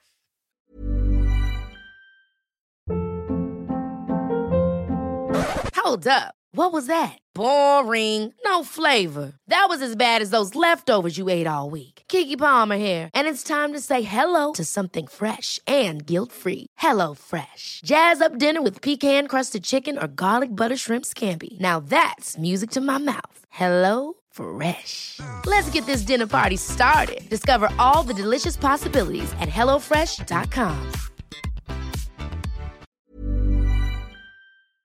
also jetzt mal so gesehen, ich meine, Poltergeist ist zwar auch natürlich ein Horrorfilm, aber er ist schon sehr, sehr, teilweise sehr zurückgenommen, so. Also man merkt, es ist halt ein Spielberg-Film. Auch wenn es ein Toby Hooper-Film ist, wir haben ja schon mal darüber gesprochen, es ist ja eigentlich ein Spielberg-Film. Hm. Ich finde, man merkt schon ein kleines bisschen trotzdem so ein bisschen dieses, diese Spielberg-Magic, die nicht ganz so ernsthaft oder wie soll ich sagen, nicht so hart ist. Ja. Für mich war Poltergeist nie ein harter Horrorfilm, so. Aber ja, also Teil 2 fand ich sogar ein bisschen härter. Also der war, Teil 2 war härter, ja, Ja, auf jeden Fall. ja. Auf jeden Fall. also es gab da dieser Der alte und so. War, ah, ja. genau. Super widerlich Richtig. auf jeden Fall. Die S- Szene mit dem Wurm, unvergesslich. Ähm, Ja. ja. Au- Auf jeden Fall krank, sehr krank. Der zweite war crazy. Also, ähm, der erste war halt wirklich Hollywood und Hochglanz und echt krass und ja, aber der zweite war, der war Horrorfilm. Richtig, richtig. Würde ich auch so sagen, Ja. genau, genau. Ja, also mal abgesehen von dieser ganzen okkulten Ritualistik und so ein Zeug, also es ist halt einfach Mhm. bemerkenswert, dass du irgendwo auf, dann auf dem Dachgeschoss, irgendwo in New York, du hast auch wirklich alle Symbole mit am Start. Das ist halt einfach alles kein Zufall, es tut mir leid. Weißt du, so, wer das heutzutage noch Ja, denkt, klar, der ist für mich irgendwie so ein bisschen hängen geblieben. Du siehst zwei Säulen, du siehst eine Treppe, du siehst Stairway to Heaven, das führt in eine Pyramide und die Spitze der Pyramide leuchtet. Und dann kommt da irgendwie Goza raus, ist eine Frau, hat aber eine Männerstimme, also diese An- Androgynität jetzt schon wieder und so ein Zeug. Das ist eigentlich so den vollen Blumenstrauß in diesem Film. Und das ist alles nicht zufällig. Das ist äh, Hollywood. Hollywood hat dann Fable dafür. Teilweise leider aus sehr fragwürdigen Gründen, wie immer mehr und mehr ans Tageslicht kommt. Auf der anderen Seite sind auch ganz viele Leute daran natürlich be- beteiligt, die null Ahnung haben von irgendwas. So. Die machen einfach nur einen technischen Job und sind dafür da, halt das Set aufzubauen und dass alles gut aussieht, dass alles gut klingt, dass die Kamera Bombe ist und so weiter. Aber äh, die Leute, die das Geld geben, die wissen schon immer ganz gut, was sie machen. Da passiert nichts aus Zufall und wir reden hier nicht über 300 Euro, wir reden über 30 Millionen, teilweise mittlerweile 300 Millionen und so, was so ein Film kostet. Da muss man sich schon so ein paar Gedanken machen. Aber wenn du das mal so ein bisschen ausklammerst, dann kommst du zu äh, Geschichten, die sind halt indiskutabel. Die sind halt, da braucht man sich nicht hinzusetzen und irgendwie Meinungen auszutauschen. Und zwar, dass eigentlich viel, viel auch damit spielt, dass man einen- den Zeitgeist damals getroffen hat, der 80er Jahre in Hollywood. In Hollywood sage ich in New York. Wie du schon vorhin gesagt hast, das ist ein absoluter New York-Film so. Und es ist auch einer der 80s-Filme, wenn du mich fragst, der diesen New York-Vibe am besten rüberbringt, sodass man sich wirklich hineinversetzen kann in dieses 80er Jahre New York. Wie hat sich das denn so angefühlt? Das kommt sehr, sehr gut rüber. Es gibt so eine Szene zum Beispiel, da äh, wird, glaube ich, über die Brooklyn Bridge gefahren oder so, irgendeine große Brücke von New York. Ja, Mhm. da siehst du dann diesen fantastischen Cadillac, der da umgebaut wurde zu diesem Ghostbusters-Mobil. So, der hat schon immer einfach Eier und Charme gehabt und ist halt repräsentativ natürlich für diese ganze Nummer mit dem coolen Logo an der Seite. So, man verbindet halt gewisse Sachen einfach mit Ghostbusters und dieses Auto ist da definitiv zu nennen. Und äh, da gibt es richtig geile Aufnahmen aus einem Helikopter oder was auch immer heraus. Und dann siehst du halt die Skyline im Hintergrund. Du kriegst den Vibe von New York ab. Die laufen da durch die Straßen und du siehst diese Kiosk und also diese, diese kleinen Stände, wo die Zeitungen verkauft werden, wie die Leute angezogen waren, wie der Vibe war und so weiter. Man kriegt richtig dieses 80s New York-Feeling. Das haben die richtig gut gecaptured. Das ist eigentlich fast schon Zeitzeugnis so. Ja, äh, da ist natürlich auch der Song Magic von Mick Smiley, heißt er, glaube ich, ähm, dessen zweite Hälfte da irgendwie in so einer Montage gespielt wird. Und für mich hat es, also es war einfach zu 100% genau das, was du gerade gesagt hast. Das hat es verkörpert. Ähm, ja, es ist ein New York-Film. Es ist ein 80er-Film und es ist eine sehr erwachsene und trotzdem familienfreundliche Komödie. Das ist so ein Film, wenn ich den mir angucke, dann habe ich das Empfinden, ich wäre gerne mal da gewesen.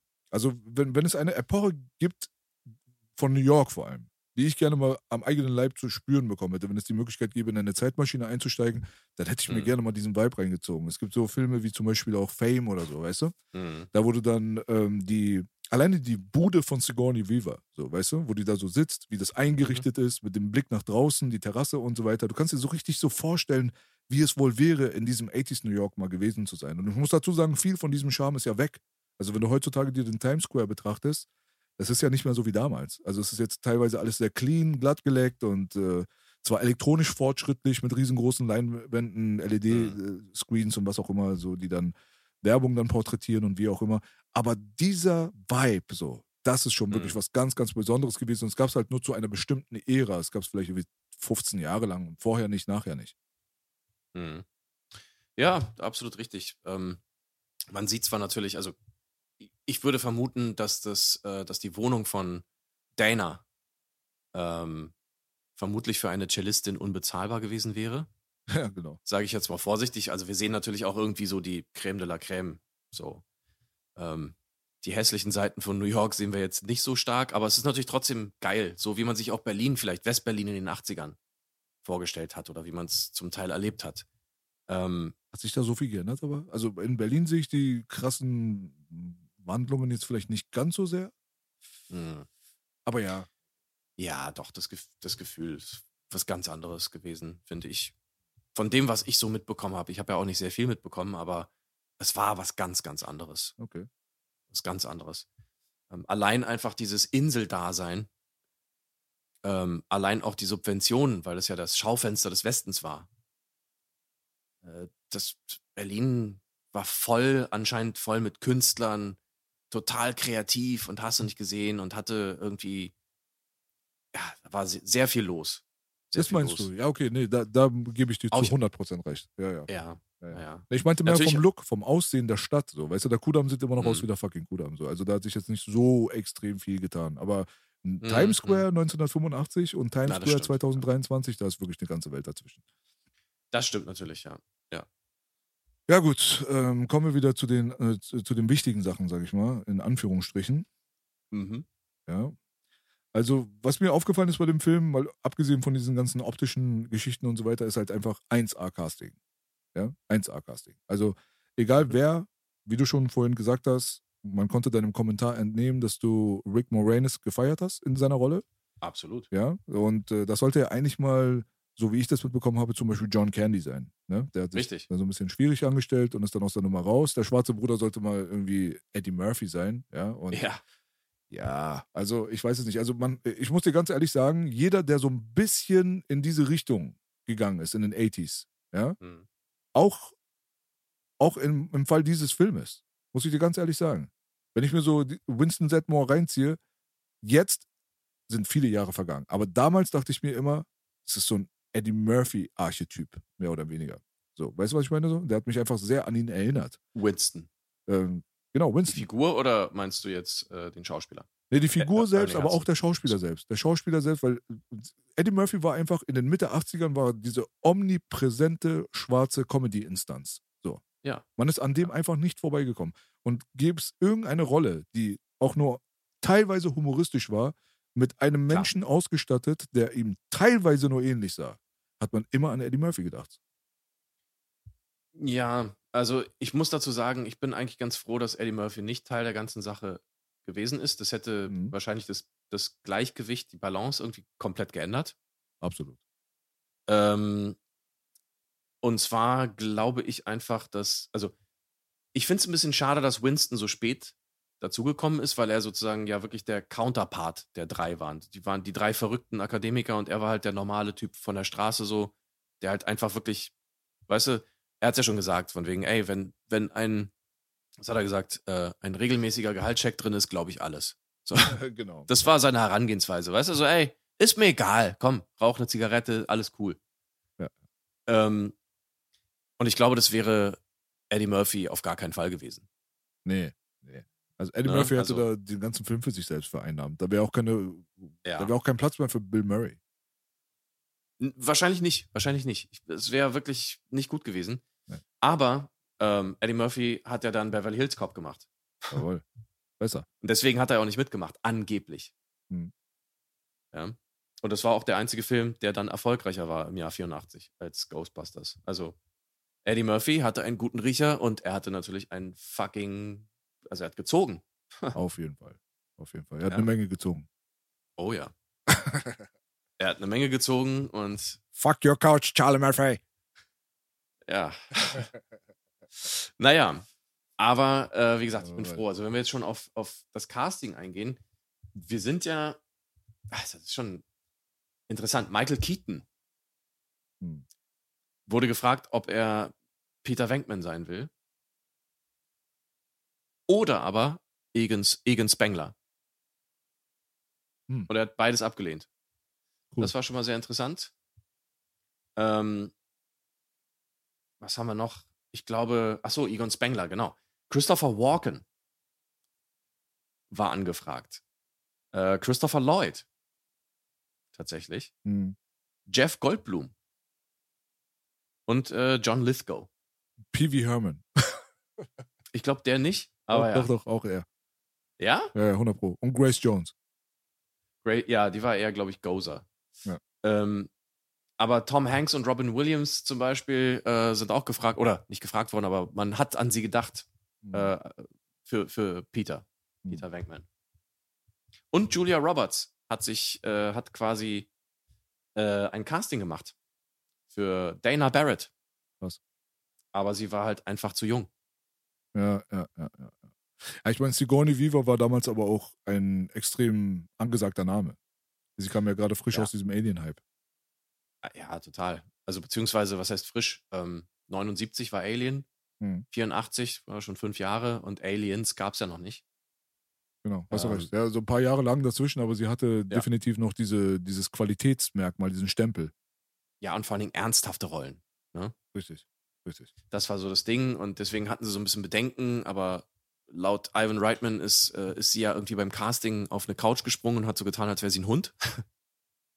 okay. Und da wusste Ivan Reitman, der wahrscheinlich wieder irgendwie lachend auf dem Boden lag oder so, äh, okay, die muss ich casten, es geht nicht. Äh, Ja. Und es war auch gut. Ich finde, sie hat es sehr gut gemacht. sie hat es gut gemacht, auf jeden Fall. Ja. Auf jeden Fall. Und sie hat es auch geändert. Es war ja ursprünglich ein Model. Und dann hat sie gesagt, na, was wäre denn, wenn sie eine Cellistin ist, eine Musikerin? Und es Mhm. hat sehr gut funktioniert. Ja, ja, auf jeden Fall. Das Casting ist 1A. Ich habe überhaupt nichts Einfach dagegen. Ja, da ist kein Charakter, der irgendwie aus dem Rahmen fällt, wo man sich wünscht, dass es jemand anderes gewesen wäre. Alles gut gemacht. Richtig. Und ähm, ich finde auch die, die Charakterkonstellation sehr interessant, weil Ja, auf den Punkt wollte ich eigentlich auch nochmal hinaus im Vergleich eben zu dem Ghostbusters 2016-Ding.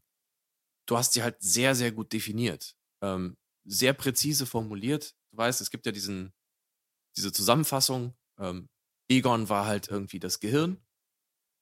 äh, Ray war das Herz und Peter war halt einfach der Mund, das Maul. Ja, ja. Und genau das war's. Und deswegen haben die alle drei so gut funktioniert. Dann bringst du sie im Prinzip auch noch in eine Situation, wo sie sich halt schon sehr, sehr lange kennen. Also quasi schon vor Anfang des Films. Und du hast einfach irgendwie dann auch, weil die sich ja kannten alle, ähm, eine Wahnsinnschemie zwischen denen. Die konnten gut miteinander, die haben gut improvisiert. Da flogen einfach irgendwie die Funken so zwischen denen. Und das siehst du einfach. Du hast eine Chemie, die sind alle sympathisch, die sind aber auch alle so verschieden, dass du sie komplett krass zuordnen kannst. Und sie verhalten sich nie anders, als man das irgendwie erwarten würde von ihrer Rolle. Ja, Mann, auf jeden Fall. Ich Ja. würde auch sagen, dass ein geheim, wie sag ich mal, so, ja, ich weiß nicht, wie ich das formulieren soll, aber es gab halt eine Person, die im Hintergrund eher agiert hat, aber für mich halt so, so der Geheimtipp Hm. des Filmes ist und das ist halt Annie Potts als Janine. Janine, natürlich. Ja. Voll geil. Also, was die nicht alles irgendwie verkörpert hat in diesem Film. Sie hat, weißt du, die, die, hat die große New Yorker Schnauze so. Ja. Dieses Angepisste, dieses Genervte, weißt du, hey, Ghostbusters, what do you want? Weißt du, wo sie ans Telefon geht und einfach komplett überfordert ist, so. Aber gleichzeitig loyal. Ähm, die hat irgendwie so diesen Klebstoff dargestellt. Seitdem sie da war, waren die Ghostbusters irgendwie auch komplett, so. Richtig. Ja, Ja. total, total crazy. Ja. Ja, Mann. Und Harold Ramis hatte auch einen sehr, sehr interessanten Ansatz. Also der war Mhm. sehr trocken, humorlos, emotionslos. So. Ja. Und als, äh, als Vorbild hat man sich Spock genommen von Star Trek. Das ja, merkt man auch. Ja, Und das hat sehr deswegen, gut funktioniert. Ich, ich mag ihn sehr. Ja, auf jeden Fall. Harold Ramis ist auch für mich persönlich auch der sympathischste von allen im Privatbereich. Also Rest in Peace, den gibt's nicht mehr. Aber Mhm. so, wenn man sich angeguckt hat, äh, was er so gesagt hat und wie er, was für eine Aura er hatte und so weiter, ich glaube, das war ein angenehmer Mensch. Ja, äh, sehr intelligent, sehr kreativ, sehr humorvoll auf jeden Fall. Ja. Und nur wenn du so bist, kannst du so einen trockenen Typen, irgendwie humorlosen, fast schon autistischen Typen spielen. Ja. Also, und ich, ich finde es einfach großartig, wie Peter mit ihm umgegangen ist. So, also Ray war ja immer so ein bisschen da, der war immer so ein bisschen seriöser, oder was heißt seriöser? Er hat immer alles sehr ernst gemeint, er war immer sehr offen, sehr ehrlich. Und Egon war halt immer so der Typ, der so stocksteif, humorlos, weißt du, so von wegen, ich, ich sammle irgendwie Schimmel, Pilze und was auch immer, Ja, ja. wer, wer das sagt. Und aber die Sachen, wie Peter ihn, ihn ärgert, also wie, wie Egon zum Beispiel in der Bibliothek da irgendwie mit seinem Stethoskop am Tisch rumhört und dann kommt Peter an und knallt ein Buch rauf. So. Mhm. Solche Sachen. Oder mit dem Schokoriegel. Von wegen, okay, du kriegst erst einen Schokoriegel, ja, hast du ihn dir verdient? Ja, okay, hier hast du, weißt du. Und er nimmt ihn aber auch so, als wäre er wirklich voll drauf angewiesen. So. Gar, er kapiert den Gag gar nicht, weißt du. Ja. Es war einfach gut. Es war, die haben sich gegenseitig einfach so zum Glänzen gebracht, weißt du? Ja, aber die, die Gags sind auch nicht gealtert. Das ist das Unfassbare Nee. bei dem Film. Also es gibt halt Filme, wie du gerade auch genannt hast, die müssen gar nicht aus den 80s sein. Es kann auch von 2016 sein, wo der Witz in erster Instanz nicht gezogen hat. Dann brauchst du auch nicht erwarten, Mhm. dass er 20 Jahre später gut altert. Geht nicht. Ja? So Aber es gibt so ein paar Sachen, die waren in den 80s funktional, gehen aber heute nicht mehr. Und dann gibt Mhm. es nochmal Ghostbusters. Die haben einfach die Gags gezündet, die heutzutage immer noch überraschend sind, nach Jahren wieder gesehen, jetzt zum Beispiel jetzt gerade. Und äh, lach immer noch über den Where's Elvis-Joke, so, weißt du so? Also, Mhm. Da würde dann Fernsehen äh, zeigen, ja, es gibt jetzt Geister und es gibt Geisterjäger und die Frage, die uns alle interessiert ist, wie geht's Elvis? so, das ist einfach hängen geblieben. So, weißt du, aber das passt halt perfekt und das sind äh, genau diese Jokes, die forever sind, die werden auch in 20 Jahren noch ziehen, alles gut. Ja, weil es einfach, ähm, es ist einfach zeitloser Humor. Also, es ist halt zwischenmenschlicher Humor. Sprüche, die immer wieder zünden. Ja, dieses, dieses, ja, es ist wahr, dieser Mann hat keinen Schwanz. Es ist einfach Klassiker, aber auch, das sind jetzt so die oberflächlichen Klassiker, aber ich, weiß ich habe diesen Film auch schon irgendwie hundertmal geguckt, so übertrieben gesagt. Hm, Und ich finde ihn immer noch lustig. auf jeden Fall.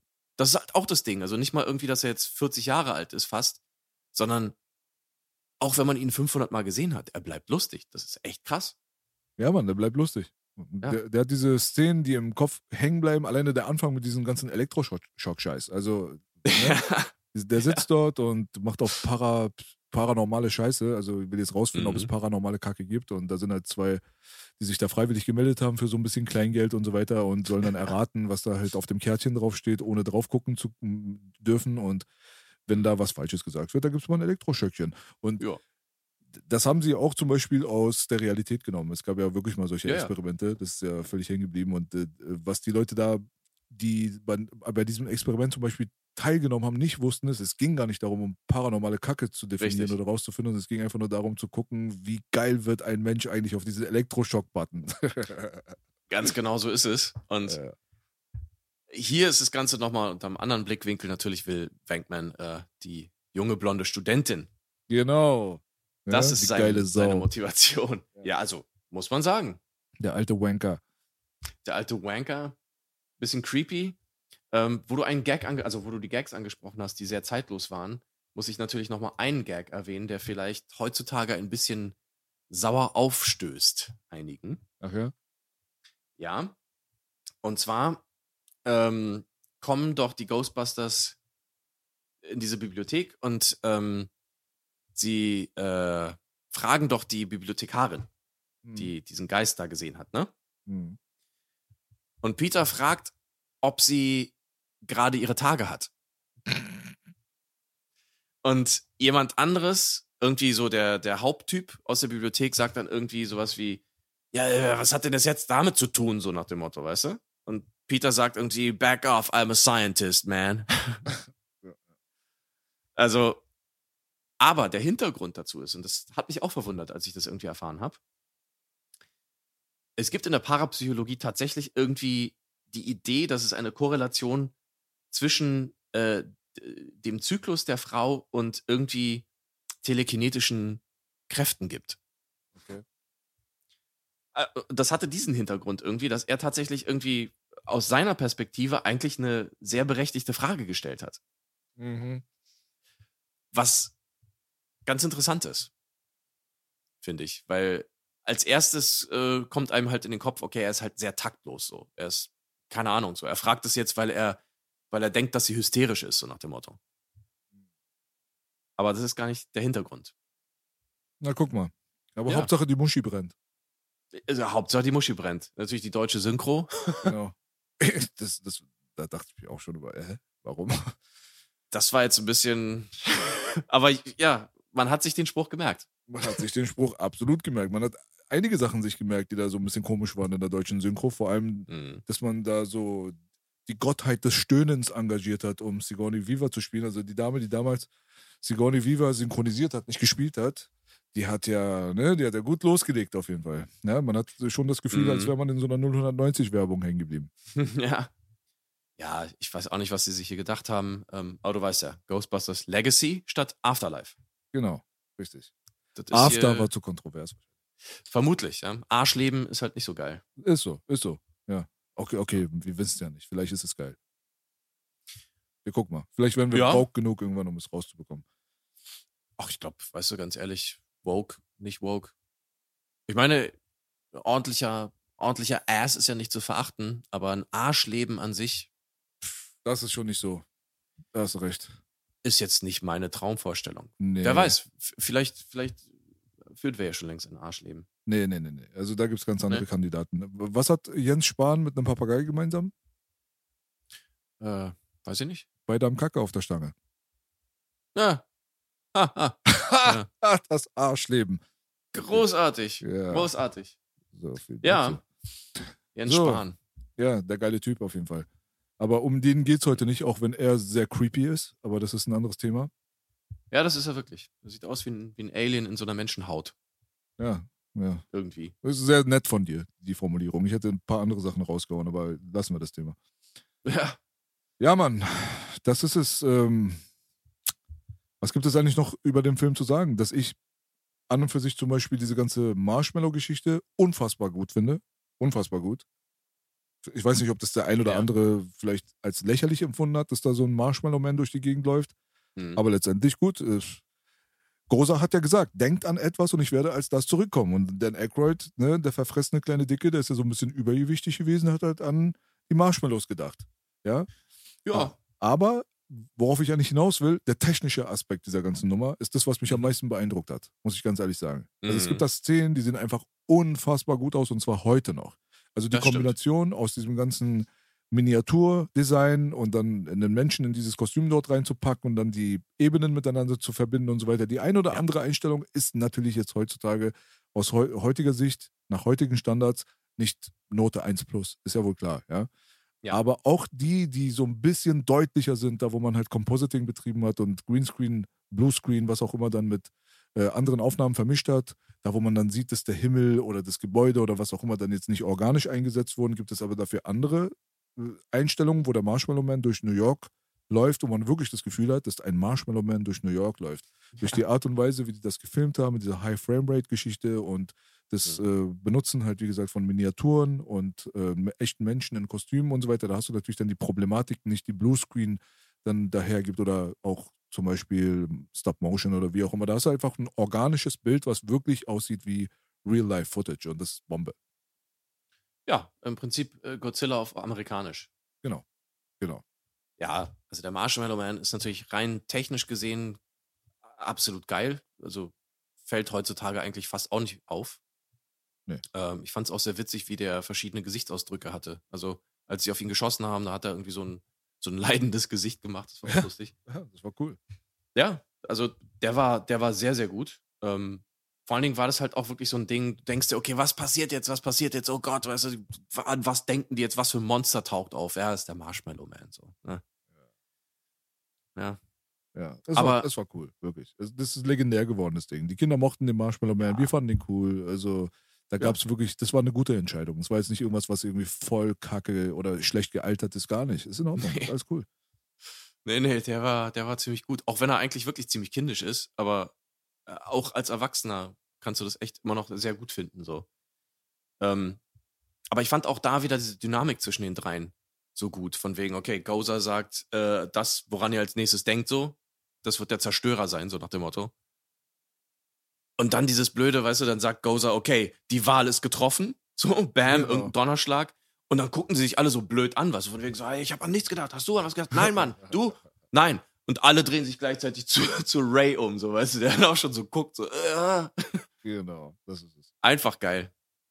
Auf jeden Fall. Und man muss auch sagen, zum Beispiel, was der Teil danach, also das Sequel, nicht so gut gemacht hat, mhm. war letztendlich dann den Bösewicht dann auch ordentlich in Szene zu setzen. Man hatte immer so das Gefühl, als wenn Vigo, dass der halt nicht so wirklich performt hat. So, der kam dann aus seinem Gemälde dann raus und wurde dann direkt irgendwie misshandelt und hat dann qualvoll rumgeschrien und war eigentlich am Ende doch nicht mhm. so krass furchteinflößend, wie man ihn die ganze Zeit aufgebaut hat über den ganzen Film. Und mhm. da ist es mir dann doch lieber, dass man so einen Marshmallow Man hat, der eigentlich an und für sich ja eine Witzfigur ist. Also so Marshmallow Man halt, so weißt du, aber ja. trotzdem in diesem humoristischen Kontext und wie du das gerade auch beschrieben hast, einfach Sinn gemacht hat und cool rübergekommen ist. Und der hat dann auch so ein bisschen Zerstörung betrieben, hat auch den Godzilla ja. gespielt und so. Man, man hatte was für sein, für sein Geld zurückbekommen. Ne? Ja, also ich sag mal, es ist ja das eins der ältesten ähm, Comedy-Setups der Welt, dass du irgendwie die Spannung hochtreibst, hochtreibst und dann kommt plötzlich was völlig Absurdes so. Ja. Weißt du, wie der fucking Marshmallow Man halt. Aber ja, der Marshmallow Man ist halt jetzt zur Legende geworden. Er ist einfach völlig ikonisch. Äh, und das ist eigentlich total lächerlich, wenn man sich das mal überlegt. Aber ja, geil. Das ist richtig krass. sehr gut. Richtig krass. Also die, die haben da wirklich ein Multimillionen-Franchise mit der Nummer aufgebaut, haben ohne Ende Spielzeug verkauft. Das ist ja immer der Grund, warum Zeichentrickfilme rauskommen. Das wissen die mhm. meisten nicht, aber in den 80s war der Grund, warum Zeichentrickfilme rauskommen, um Spielzeug zu verkaufen. Ja. Das war mit He-Man so, das war mit den Ghostbusters so. Das Auto hatten voll viele Kinder, die Figuren hatten voll viele Kinder. Sie haben nebenbei noch natürlich diese ja, wie ich fand, gar nicht mal so schlechte Zeichentrickserie konsumieren können. Und dann kam dann der Originalfilm im Fernsehen und dann hast du den einen oder anderen Schauspieler dann bei einem anderen Film gesehen und so hat der Mythos sich einfach immer weiter vergrößert. Ja, und das bringt mich wieder zurück zu dem, was ich auch schon bei Robocop und äh, bei anderen Filmen gesagt habe. Ähm, du hast einfach aus einer Originalidee, aus einer originellen Idee, kein Franchise, der vorher irgendwie existiert hat, kein Buch, das vorher existiert hat. Du hast einfach was erschaffen, was irgendwie so groß, so larger than life war, dass du daraus einen Comic gemacht hast oder eine Zeichentrickserie oder was auch immer. Weißt du, wie bei Robocop halt. Du hast plötzlich ja. so, ein, so ein Vieh oder der Predator. Das sind Designs und Ideen, die halt für die Ewigkeit sind. Ja, ja. So die Ghostbusters sind einfach, weißt du, niemand erreicht das heutzutage. Ja, ja und das, das begeistert mich halt auch so extrem. Unfassbar. in der ganzen Nummer. Ja, Ja, also Stimme ich zu 100 Prozent. der Film ist intelligent geschrieben. Mhm. Ähm, er hat gewisse thematische Tiefen. Ähm, er hat einfach unglaublich talentierte Schauspieler und Comedians drin. Ähm, ist eine Balance aus bisschen Horror, aber schön erwachsene Komödie. Ein New York-Film zeigt einen gewissen Charme einer amerikanischen Stadt, einer Periode, wo man sich selber reinwünscht, wie du schon gesagt hast. Hm. Was mehr willst du von einem, von einem Kinofilm, weißt du? Repräsentiert den 80s-Look äh, to the fullest. Äh, vor allem, Alles, vor allem alles. im Headquarter. Ja? Also dieses, dieses natürlich noch sehr, sehr viel ältere Gebäude. Da hat man ja auch extra was genommen, was aus Ja. den 30er und 40er Jahren war. Das war ja eigentlich normalerweise so, äh, wie nennt man so, Feuerwehr, ähm, wie ist es? Hauptquartier? so- Keine Ahnung. Eine, Ja. eine Feuerwache war Eine das. Feuerwache, genau. Eine alte Feuerwache hat man dort genommen und äh, im Stile der 80er Jahre mit der Kameratechnik der 80er Jahre und so weiter kommt dieses alte Gebäude dann nochmal viel charmanter auch noch rüber und fügt sich in das Ganze, in das Große und Ganze ein. Und das Mhm. sind die Sachen, die ich mag. Das war so wie die Shots von Robocop damals dann in, in dieser alten, äh, in dieser alten Industriegegend zum Beispiel, ne, wo du dann ein viel, viel älteres Setup genommen hast und in den 80s dann nochmal durch die Kameratechnik und durch die Ästhetik kam dann das Ganze dann zusammen und wurde so ein homogenes Bild, was sich einfach unfassbar geflasht hat und so. Das hat Mhm. auch äh, Ghostbusters sehr gut geschafft. ja, es ist halt auch immer der Zauber von einfach analogem, echtem Film. Hm. Das kann man. Und natürlich einfach Profis, ja, die wussten, wie man einen Film belichtet, wie es aussehen muss. New York hat eine gewisse Optik, eine gewisse Farbwahl sozusagen auch in diesem Film, dieses Grau, so ein bisschen, was trotzdem irgendwie mit Farben durchsetzt ist, aber schon, weißt du, dieses erdige Gefühl einfach auch so, dieses echte Analoge Ja, ja. äh, es ist einfach unschlagbar. Und dann hast du auch noch diese Typen mit diesen, diesen Overalls, mit diesen Namensschildern und den Protonenpacks drauf und diesem fucking Logo. Es ist alles einfach nur perfekt. es ist, Sah cool aus, wirklich. Diese Rucksäcke, die sahen super aus, die LED-Lichter da drauf und so weiter haben das Gefühl Ja. von Futuristic so ein bisschen vermittelt und ja. dieses ganze, also auch die Strahlen damals, die da rausgekommen sind, dieses ganze feine Rotoscoping, was da betrieben wurde, das sah ja für damals auch wirklich sehr, sehr gut aus. Sieht heutzutage auch nicht schlecht aus. Mhm. Das ist jetzt heutzutage nicht vergleichbar mit aktuellem Scheiß. Bitte immer im Maßstab sehen, aber hast du damals in den 80s ein paar schlechte Effekte gesehen gehabt und hast du Ghostbusters geguckt, dann sah das schon hochwertig aus. Ja, vor allen Dingen, ähm, weil das Licht der, der Strahler sozusagen ähm, ja mit der Umgebung interagiert hat, was ja normalerweise schwierig ist, wenn du was raufmalst. Mhm. Aber die hatten das halt wirklich gut geplant, dass sie halt vorne an den Spitzen auch die, diese, äh, ja, ich weiß nicht, ob sie LEDs oder Glühbirnen oder sowas hatten. Wahrscheinlich schon LEDs, ähm, die dann halt auch zumindest die Schauspieler beleuchtet haben, wenn sie abgedrückt haben. Ja, Mann, sehr intelligent gemacht. Also wirklich gut. Und wenn du das kombinierst, weißt du, wirklich, mh, Horrorelemente sind ernsthaft. Die Technik, die da drin steckt und, sag ich mal, die Konzepte sind auch ernsthaft. Und dann packst du aber irgendwie da diese drei Typen rein, die jetzt genau diese Konstellation haben und machst daraus sozusagen diesen New York-Film mit, wie gesagt, ein bisschen satirischen Elementen und so weiter. Das ist also einfach unglaublich gut. Und äh, ja, ich, ich vermisse solche Filme. Ich sag's auch jedes Mal, ich weiß, aber ich vermisse einfach einen Film, wo ich reingehe und dann in so eine Welt reingezogen werde wie hier. Das ist ja sogar eine reale Welt, wo ich mir wünsche, das irgendwie live zu erleben, wo ich die Leute irgendwie, keine Ahnung, die waren ja alle sehr nahbar irgendwo, aber trotzdem so richtig größer als das Leben, wie man sagt. Diese Figuren. Ja, Mann. Bin ich bei dir auf jeden Fall. Also, Also- mal abgesehen von den coolen Special Effects und so weiter, waren aber die eigentlichen Stars in dem Bezug für Mhm. mich trotzdem die Practical Effects. Also, da muss Ja, ich ja. sagen, am Anfang in der Bibliothek, da wo die ganzen Karteikarten dann irgendwie rumfliegen oder die Mhm. Eier bei Sigourney zu Hause und so weiter. Der große Star im Effektbereich war für mich das Practical-Zeug und Mhm. äh, das ist halt auch forever. Und ich, ich hoffe, dass es den, also ich hätte mir damals, wenn ich dieses, diesen, dieses analytische Verständnis für Film gehabt hätte, was ich natürlich nicht hatte. Wenn ich Mhm. damals sowas gehabt hätte, dann hätte ich mir wahrscheinlich gewünscht, dass sowas als Präzedenz genutzt wird für die Zukunft. Leider ist genau das Gegenteil passiert und man ist von diesem praktischen Zeug weggegangen und hat sich Mhm. immer mehr und mehr auf die andere Seite konzentriert und durch die Entwicklung der Computertechnik kam dann irgendwann dann dieses ganze CGI-Zeug und das ist mehr schlecht als gut im Nachhinein. Wenn ich das Resümee ziehen kann aus allen Filmen, die da entstanden sind, Mhm. da muss ich ganz ehrlich sagen, das ist mehr Fluch als Segen geworden. Trotzdem hat es natürlich auch absolute Vorteile. Also es gibt Sachen, die sind unfassbar gut. Also es, man kann nicht pauschal sagen, gut oder schlecht. Aber Nein. trotzdem ist die Konzentration auf diesen, diese Sparte, es hat dann irgendwann einfach völlig überhand genommen. Und da kam dann ganz Ja. viel Bullshit bei raus. Schade eigentlich. Naja, so wie, es, wie das immer mit so einer neuen Technik ist. ähm, man muss erstmal rausfinden, was kann sie gut, muss sich auch nicht noch weiterentwickeln. Man hat ja auch nicht viel Erfahrung. Ähm, so, weißt du, Filme wie zum Beispiel Terminator 2, die ja sehr, sehr früh in dieser digitalen Phase entstanden sind, das sind halt Ausnahmen. Weil äh, auch James Cameron ja aus dem Special Effects Bereich kommt. Und, oder, oder weiß ich nicht, äh, Jurassic Park. Das sind so die guten Beispiele dafür, aber es gab halt auch für jeden guten Film gab es halt 1000 schrottige Beispiele. Ähm, so ist es leider.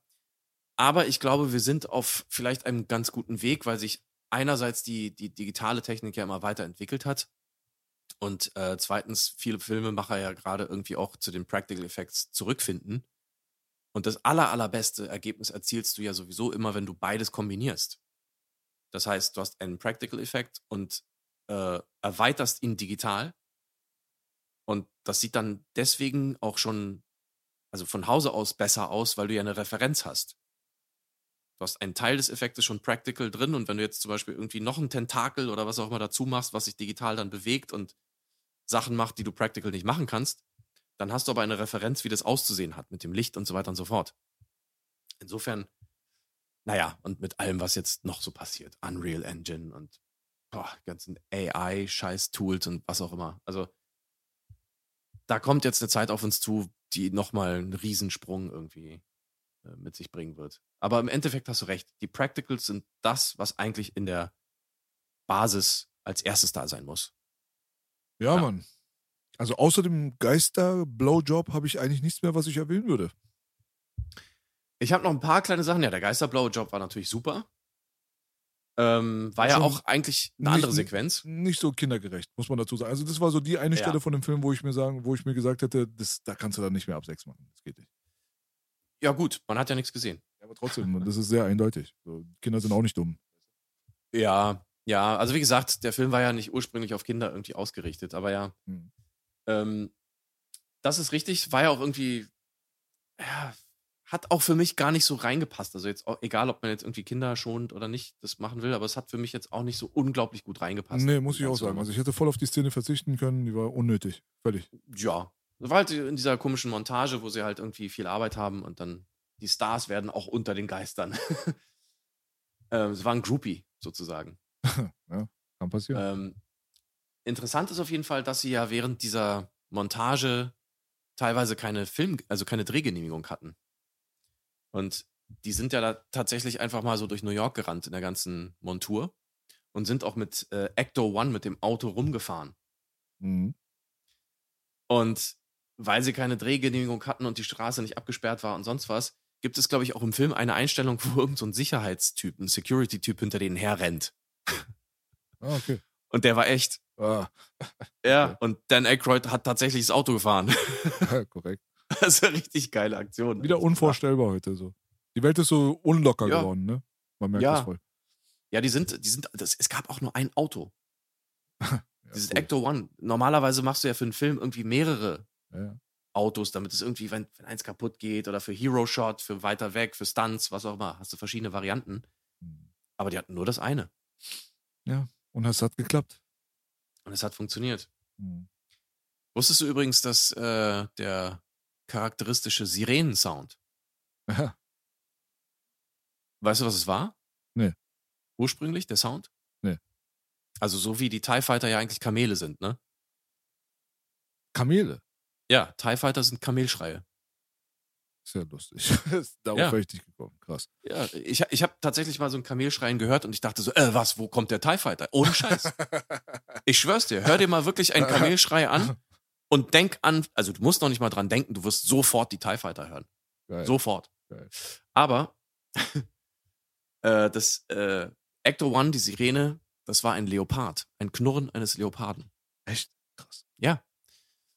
Schön gepitcht und so weiter, weil sie ja damals auch schon so diese Vari-Pitch-Sachen hatten. Hm. Und es ist tatsächlich ein, ein Leopard, der, der da knurrt. Crazy. Ja. Das ist nochmal so ein Ding, ja.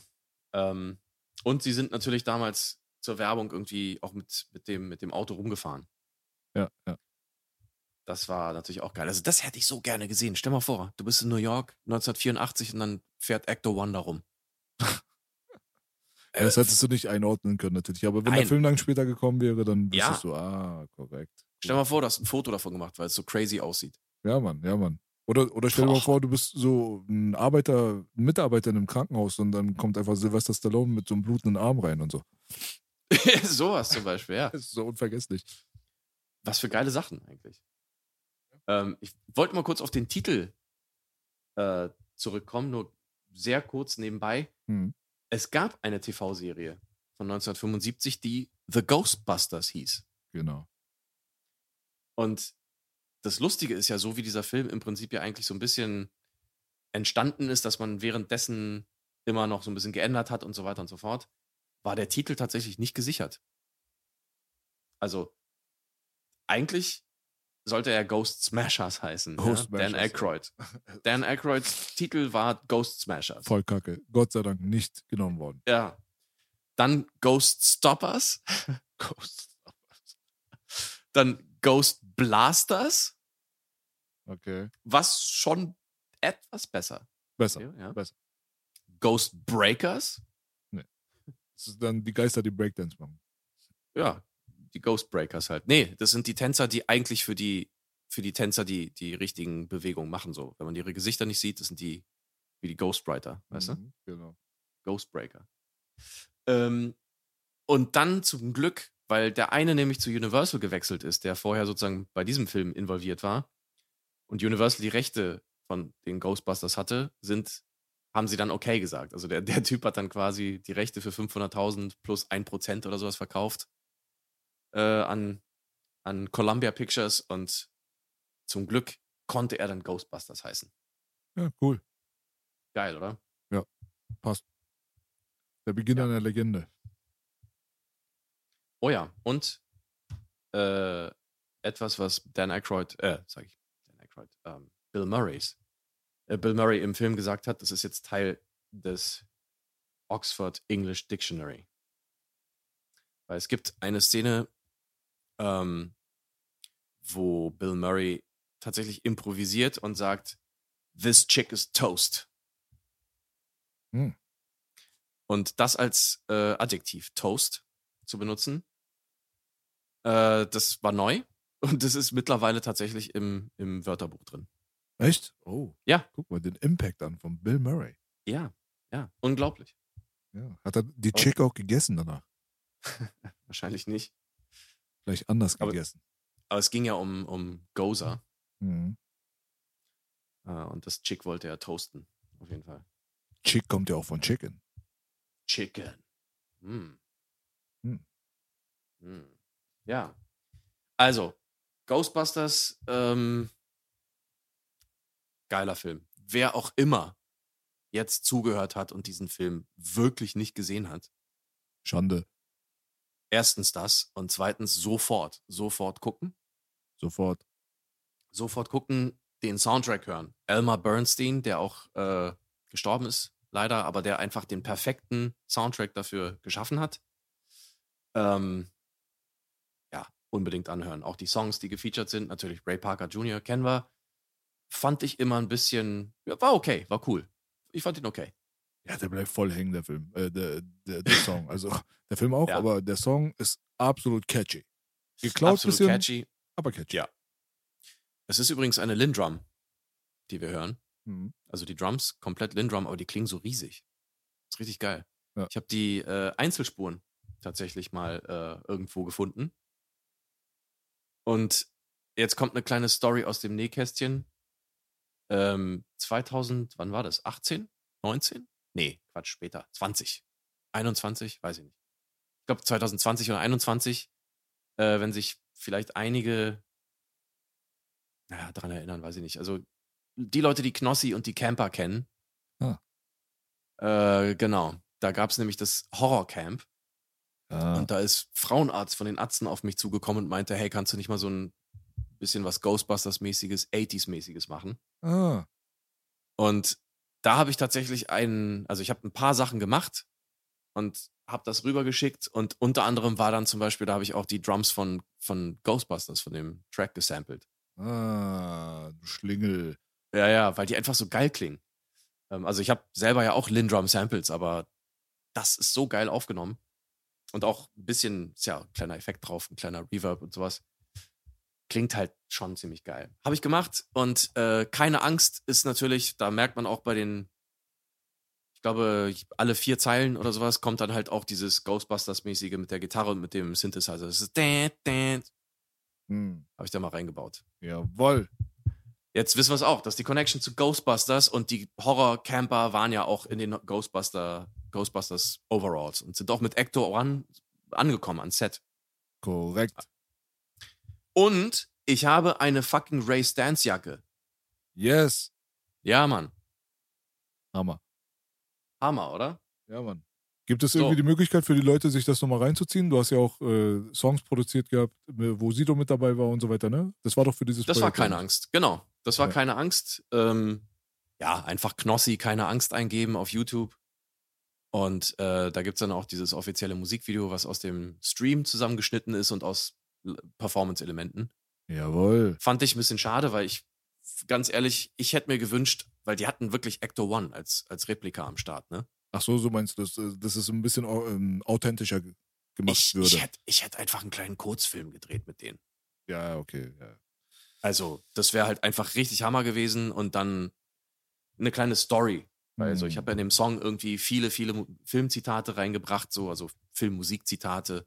Ich habe da Nightmare drin, ich habe ein bisschen Harry Potter drin, ich habe äh, Michael Myers, also äh, Halloween drin und so weiter. So. Shame on you.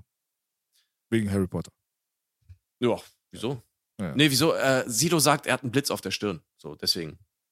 Ja, okay. Oder also, hat keinen Blitz auf der Stirn oder Ja, irgend so. Scheiß. Deswegen habe ich da kurz Harry Potter. Ja, also besser ein Blitz auf der Stirn als eine Gurke im. Sagst du. Zu Vogue. Egal.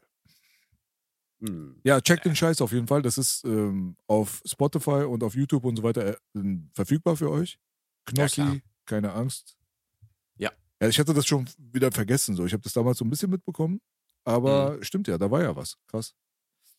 Ja, ja, also ich hatte, ich hatte irgendwie allerhand irgendwie so ein bisschen funky Shit gemacht und alles so Horror-thematisch irgendwie an die Ghostbusters angelehnt. Wie gesagt, auch der krasseste äh, Rip-Off sozusagen mit, dem, mit den gesampelten Drums.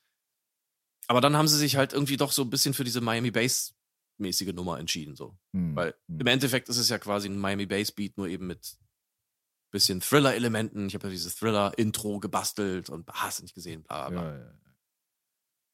Ja, ja, war, war aber spaßig. Also ich, ich fand, das war irgendwie ein lustiger Song so. Ja, ja, cool. Definitiv. Ja. Coole Kollabo auf jeden Fall. Ja, ja. Und äh, ja, checkt es ab auf jeden Fall. Wer es verpasst hat, sollte das nachholen. Und Ja. ähm, wer die inoffizielle Fortsetzung von Ghostbusters, also die Originalfortsetzung, sage ich mal, ja, also nach dem Ja. zweiten Teil, äh, sich betrachten möchte, storytechnisch, wo einiges aufgearbeitet wird, was bei Teil 1 und 2 passiert ist, da muss ich dann das PlayStation 3 bzw. Xbox 360 Game von den Ghostbusters kaufen. Ja. Äh, was eine ziemlich gute Bewertung bekommen hat und auch ähm, ein ziemlich gutes Spiel gewesen sein soll. Ich habe das selbst nicht gespielt, muss ich dazu sagen, aber ich habe mir Mhm. vieles davon im Internet angeguckt.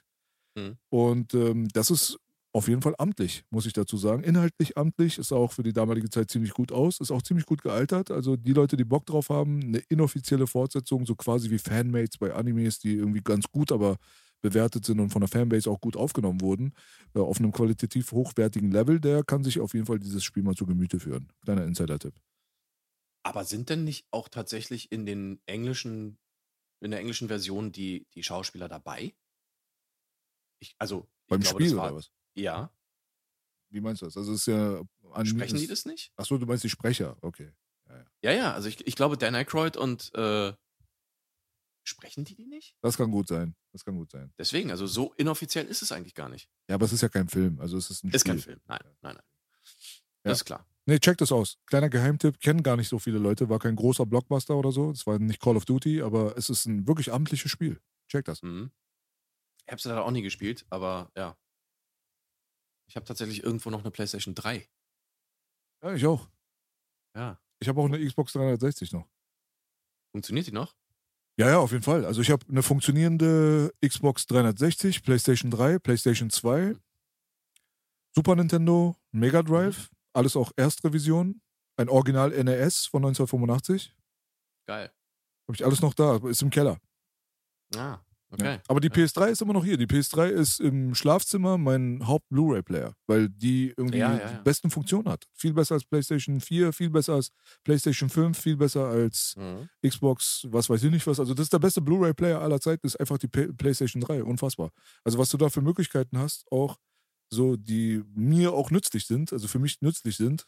Ich, es ist Mhm. unerklärlich, warum das irgendwie auf, äh, warum die aufgehört haben, da diese Vielfalt anzubieten, was Optionen angeht. Ich finde das immer ein bisschen schade, dass da zurückgegangen wird zu Einfachheit und so weiter. Das ist irgendwie Quatsch. Also so ganz einfache Sachen wie zum Beispiel, dass man eineinhalbfache Geschwindigkeit oder so abspielen kann, weißt du? Das ist Ja, ja. heutzutage auf YouTube, jeder guckt sich ein bisschen verschnellert irgendwelche Clips an, wenn er keine Zeit hat oder so, weißt du?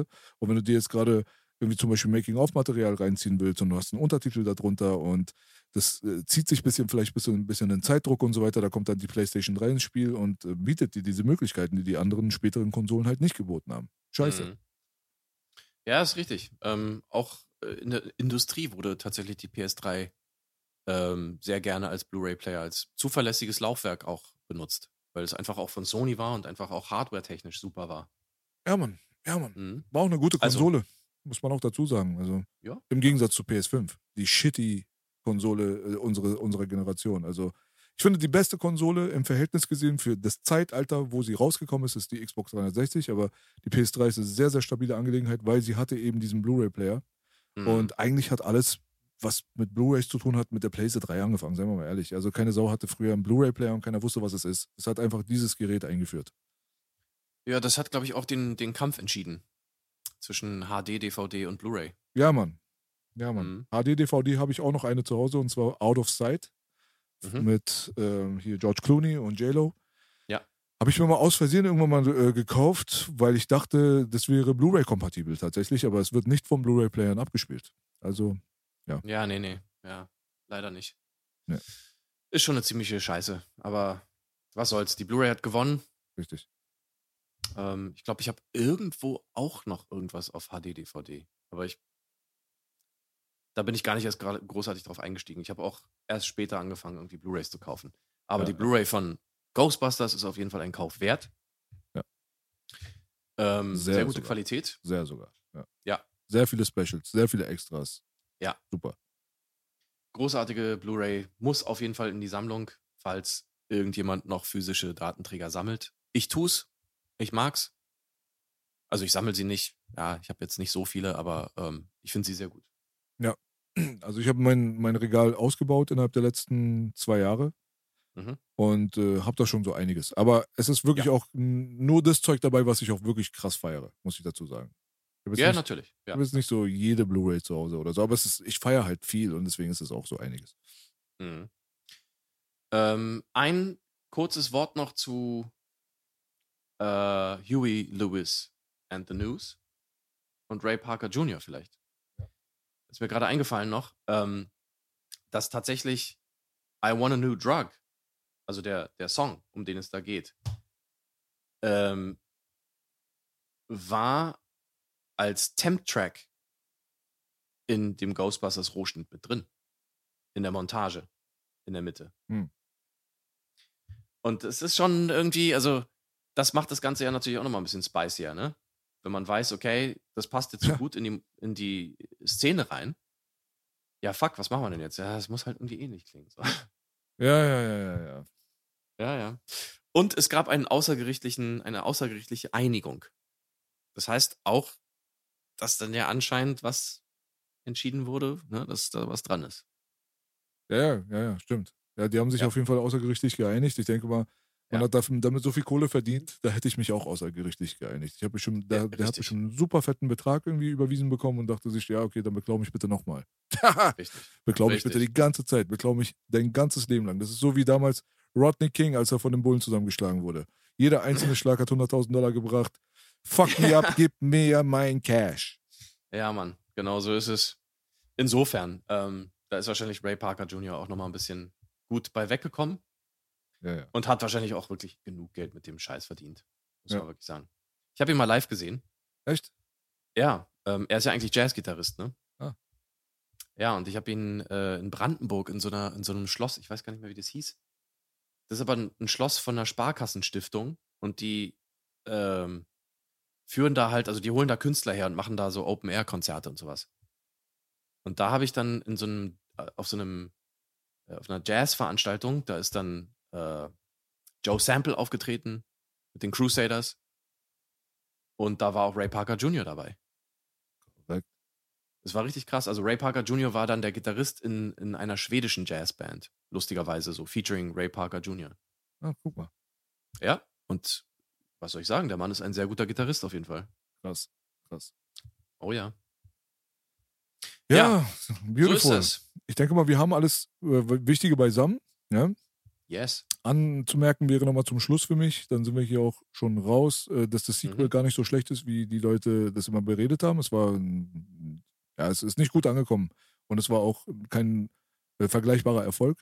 Aber auf der anderen Mhm. Seite ist es ein amtliches Sequel, es ist empfehlenswert, kommt vielleicht für den einen oder anderen nicht an den ersten Teil heran, aber zu der damaligen Zeit, zu der Epoche, wo diese Sachen relativ neu waren und in meinem Fernsehen liefen und so weiter, habe ich keinen riesengroßen Qualitätsunterschied feststellen können, sodass ich Mhm. gesagt hätte, ah, der erste, der hat mich super krass begeistert und der zweite war richtig Schrott. Nein, war es nicht. Ich habe die eigentlich relativ auf einer Stufe gesehen, also mehr oder weniger so. Es ist nicht so Mhm. schlecht, wie es geredet wurde. Es ist wahrscheinlich in vielerlei Hinsicht, auch in Bezug auf Soundtrack und Kleinigkeiten und Firlefanz und tralala, kommt es da nicht an das Original ran. Aber Mhm. es ist trotzdem eine Empfehlung. Checkt auf jeden Fall auch Teil 2, der ist trotzdem entertaining und vor allem, was das Allerwichtigste ist, es hat einfach die Originalbesetzung. Ja, ja, natürlich. Das ist die Gelegenheit, die halt nochmal zu sehen. Das ist für mich die größte Motivation gewesen, so den Film auch immer noch mal wieder zu gucken. Aber, also für mich, auch damals, als ich den dann so quasi zum ersten Mal gesehen hatte, war es schon so ein Downgrade, muss ich sagen. Ein bisschen. Ähm, aber trotzdem, also super unterhaltsam. Einfach nicht mehr so genau derselbe Spirit, aber da sind halt auch Sachen dazwischen passiert. Wir wissen, plötzlich war es auch irgendwie sehr familienfreundlich und die Kinder und Zeichentrickserie und hast du nicht gesehen, da konntest du jetzt nicht irgendwie mit derselben Absicht quasi wie den ersten Teil, den zweiten Teil planen. Das ist halt einfach die Entwicklung und dementsprechend ist er halt auch ein kleines bisschen noch harmloser, noch ein bisschen weniger spitz vielleicht. Vielleicht hat sie auch nicht mehr so viel Bock. So Bill Murray, wir wissen ja, der hat ja sowieso keinen Bock. Ja, die alte Gurke. Ja, aber ja, also definitiv jetzt nicht irgendwie ein kompletter Absturz. Ab, auf gar keinen Fall. Nee, nee. Auf gar keinen nee, Fall. Nee, nee. Unterhaltsamer Film, checkt ihn. wie bei Robocop 2, würde ich sagen, einfach eine sehr solide Fortsetzung, wobei Robocop 2, glaube ich, nochmal eine bessere Fortsetzung ist. Das könnte sein, da wäre ich wahrscheinlich sogar bei dir. Ja. Robocop 2 ist super underrated. Ist underrated, ist halt einfach nicht dasselbe wie 1, aber ist halt einfach ein sehr, sehr solider fucking Science-Fiction-Film. Mit Peter Weller als Robocop. Mit Peter Weller und das der ist ein Motherfucker. Beautiful, da würde ich mal sagen, singen wir ganz Ja. zum Schluss nochmal ein Ständchen. There's something strange in the neighborhood. Who you gonna call? Ghost Smashers! Hui. uh.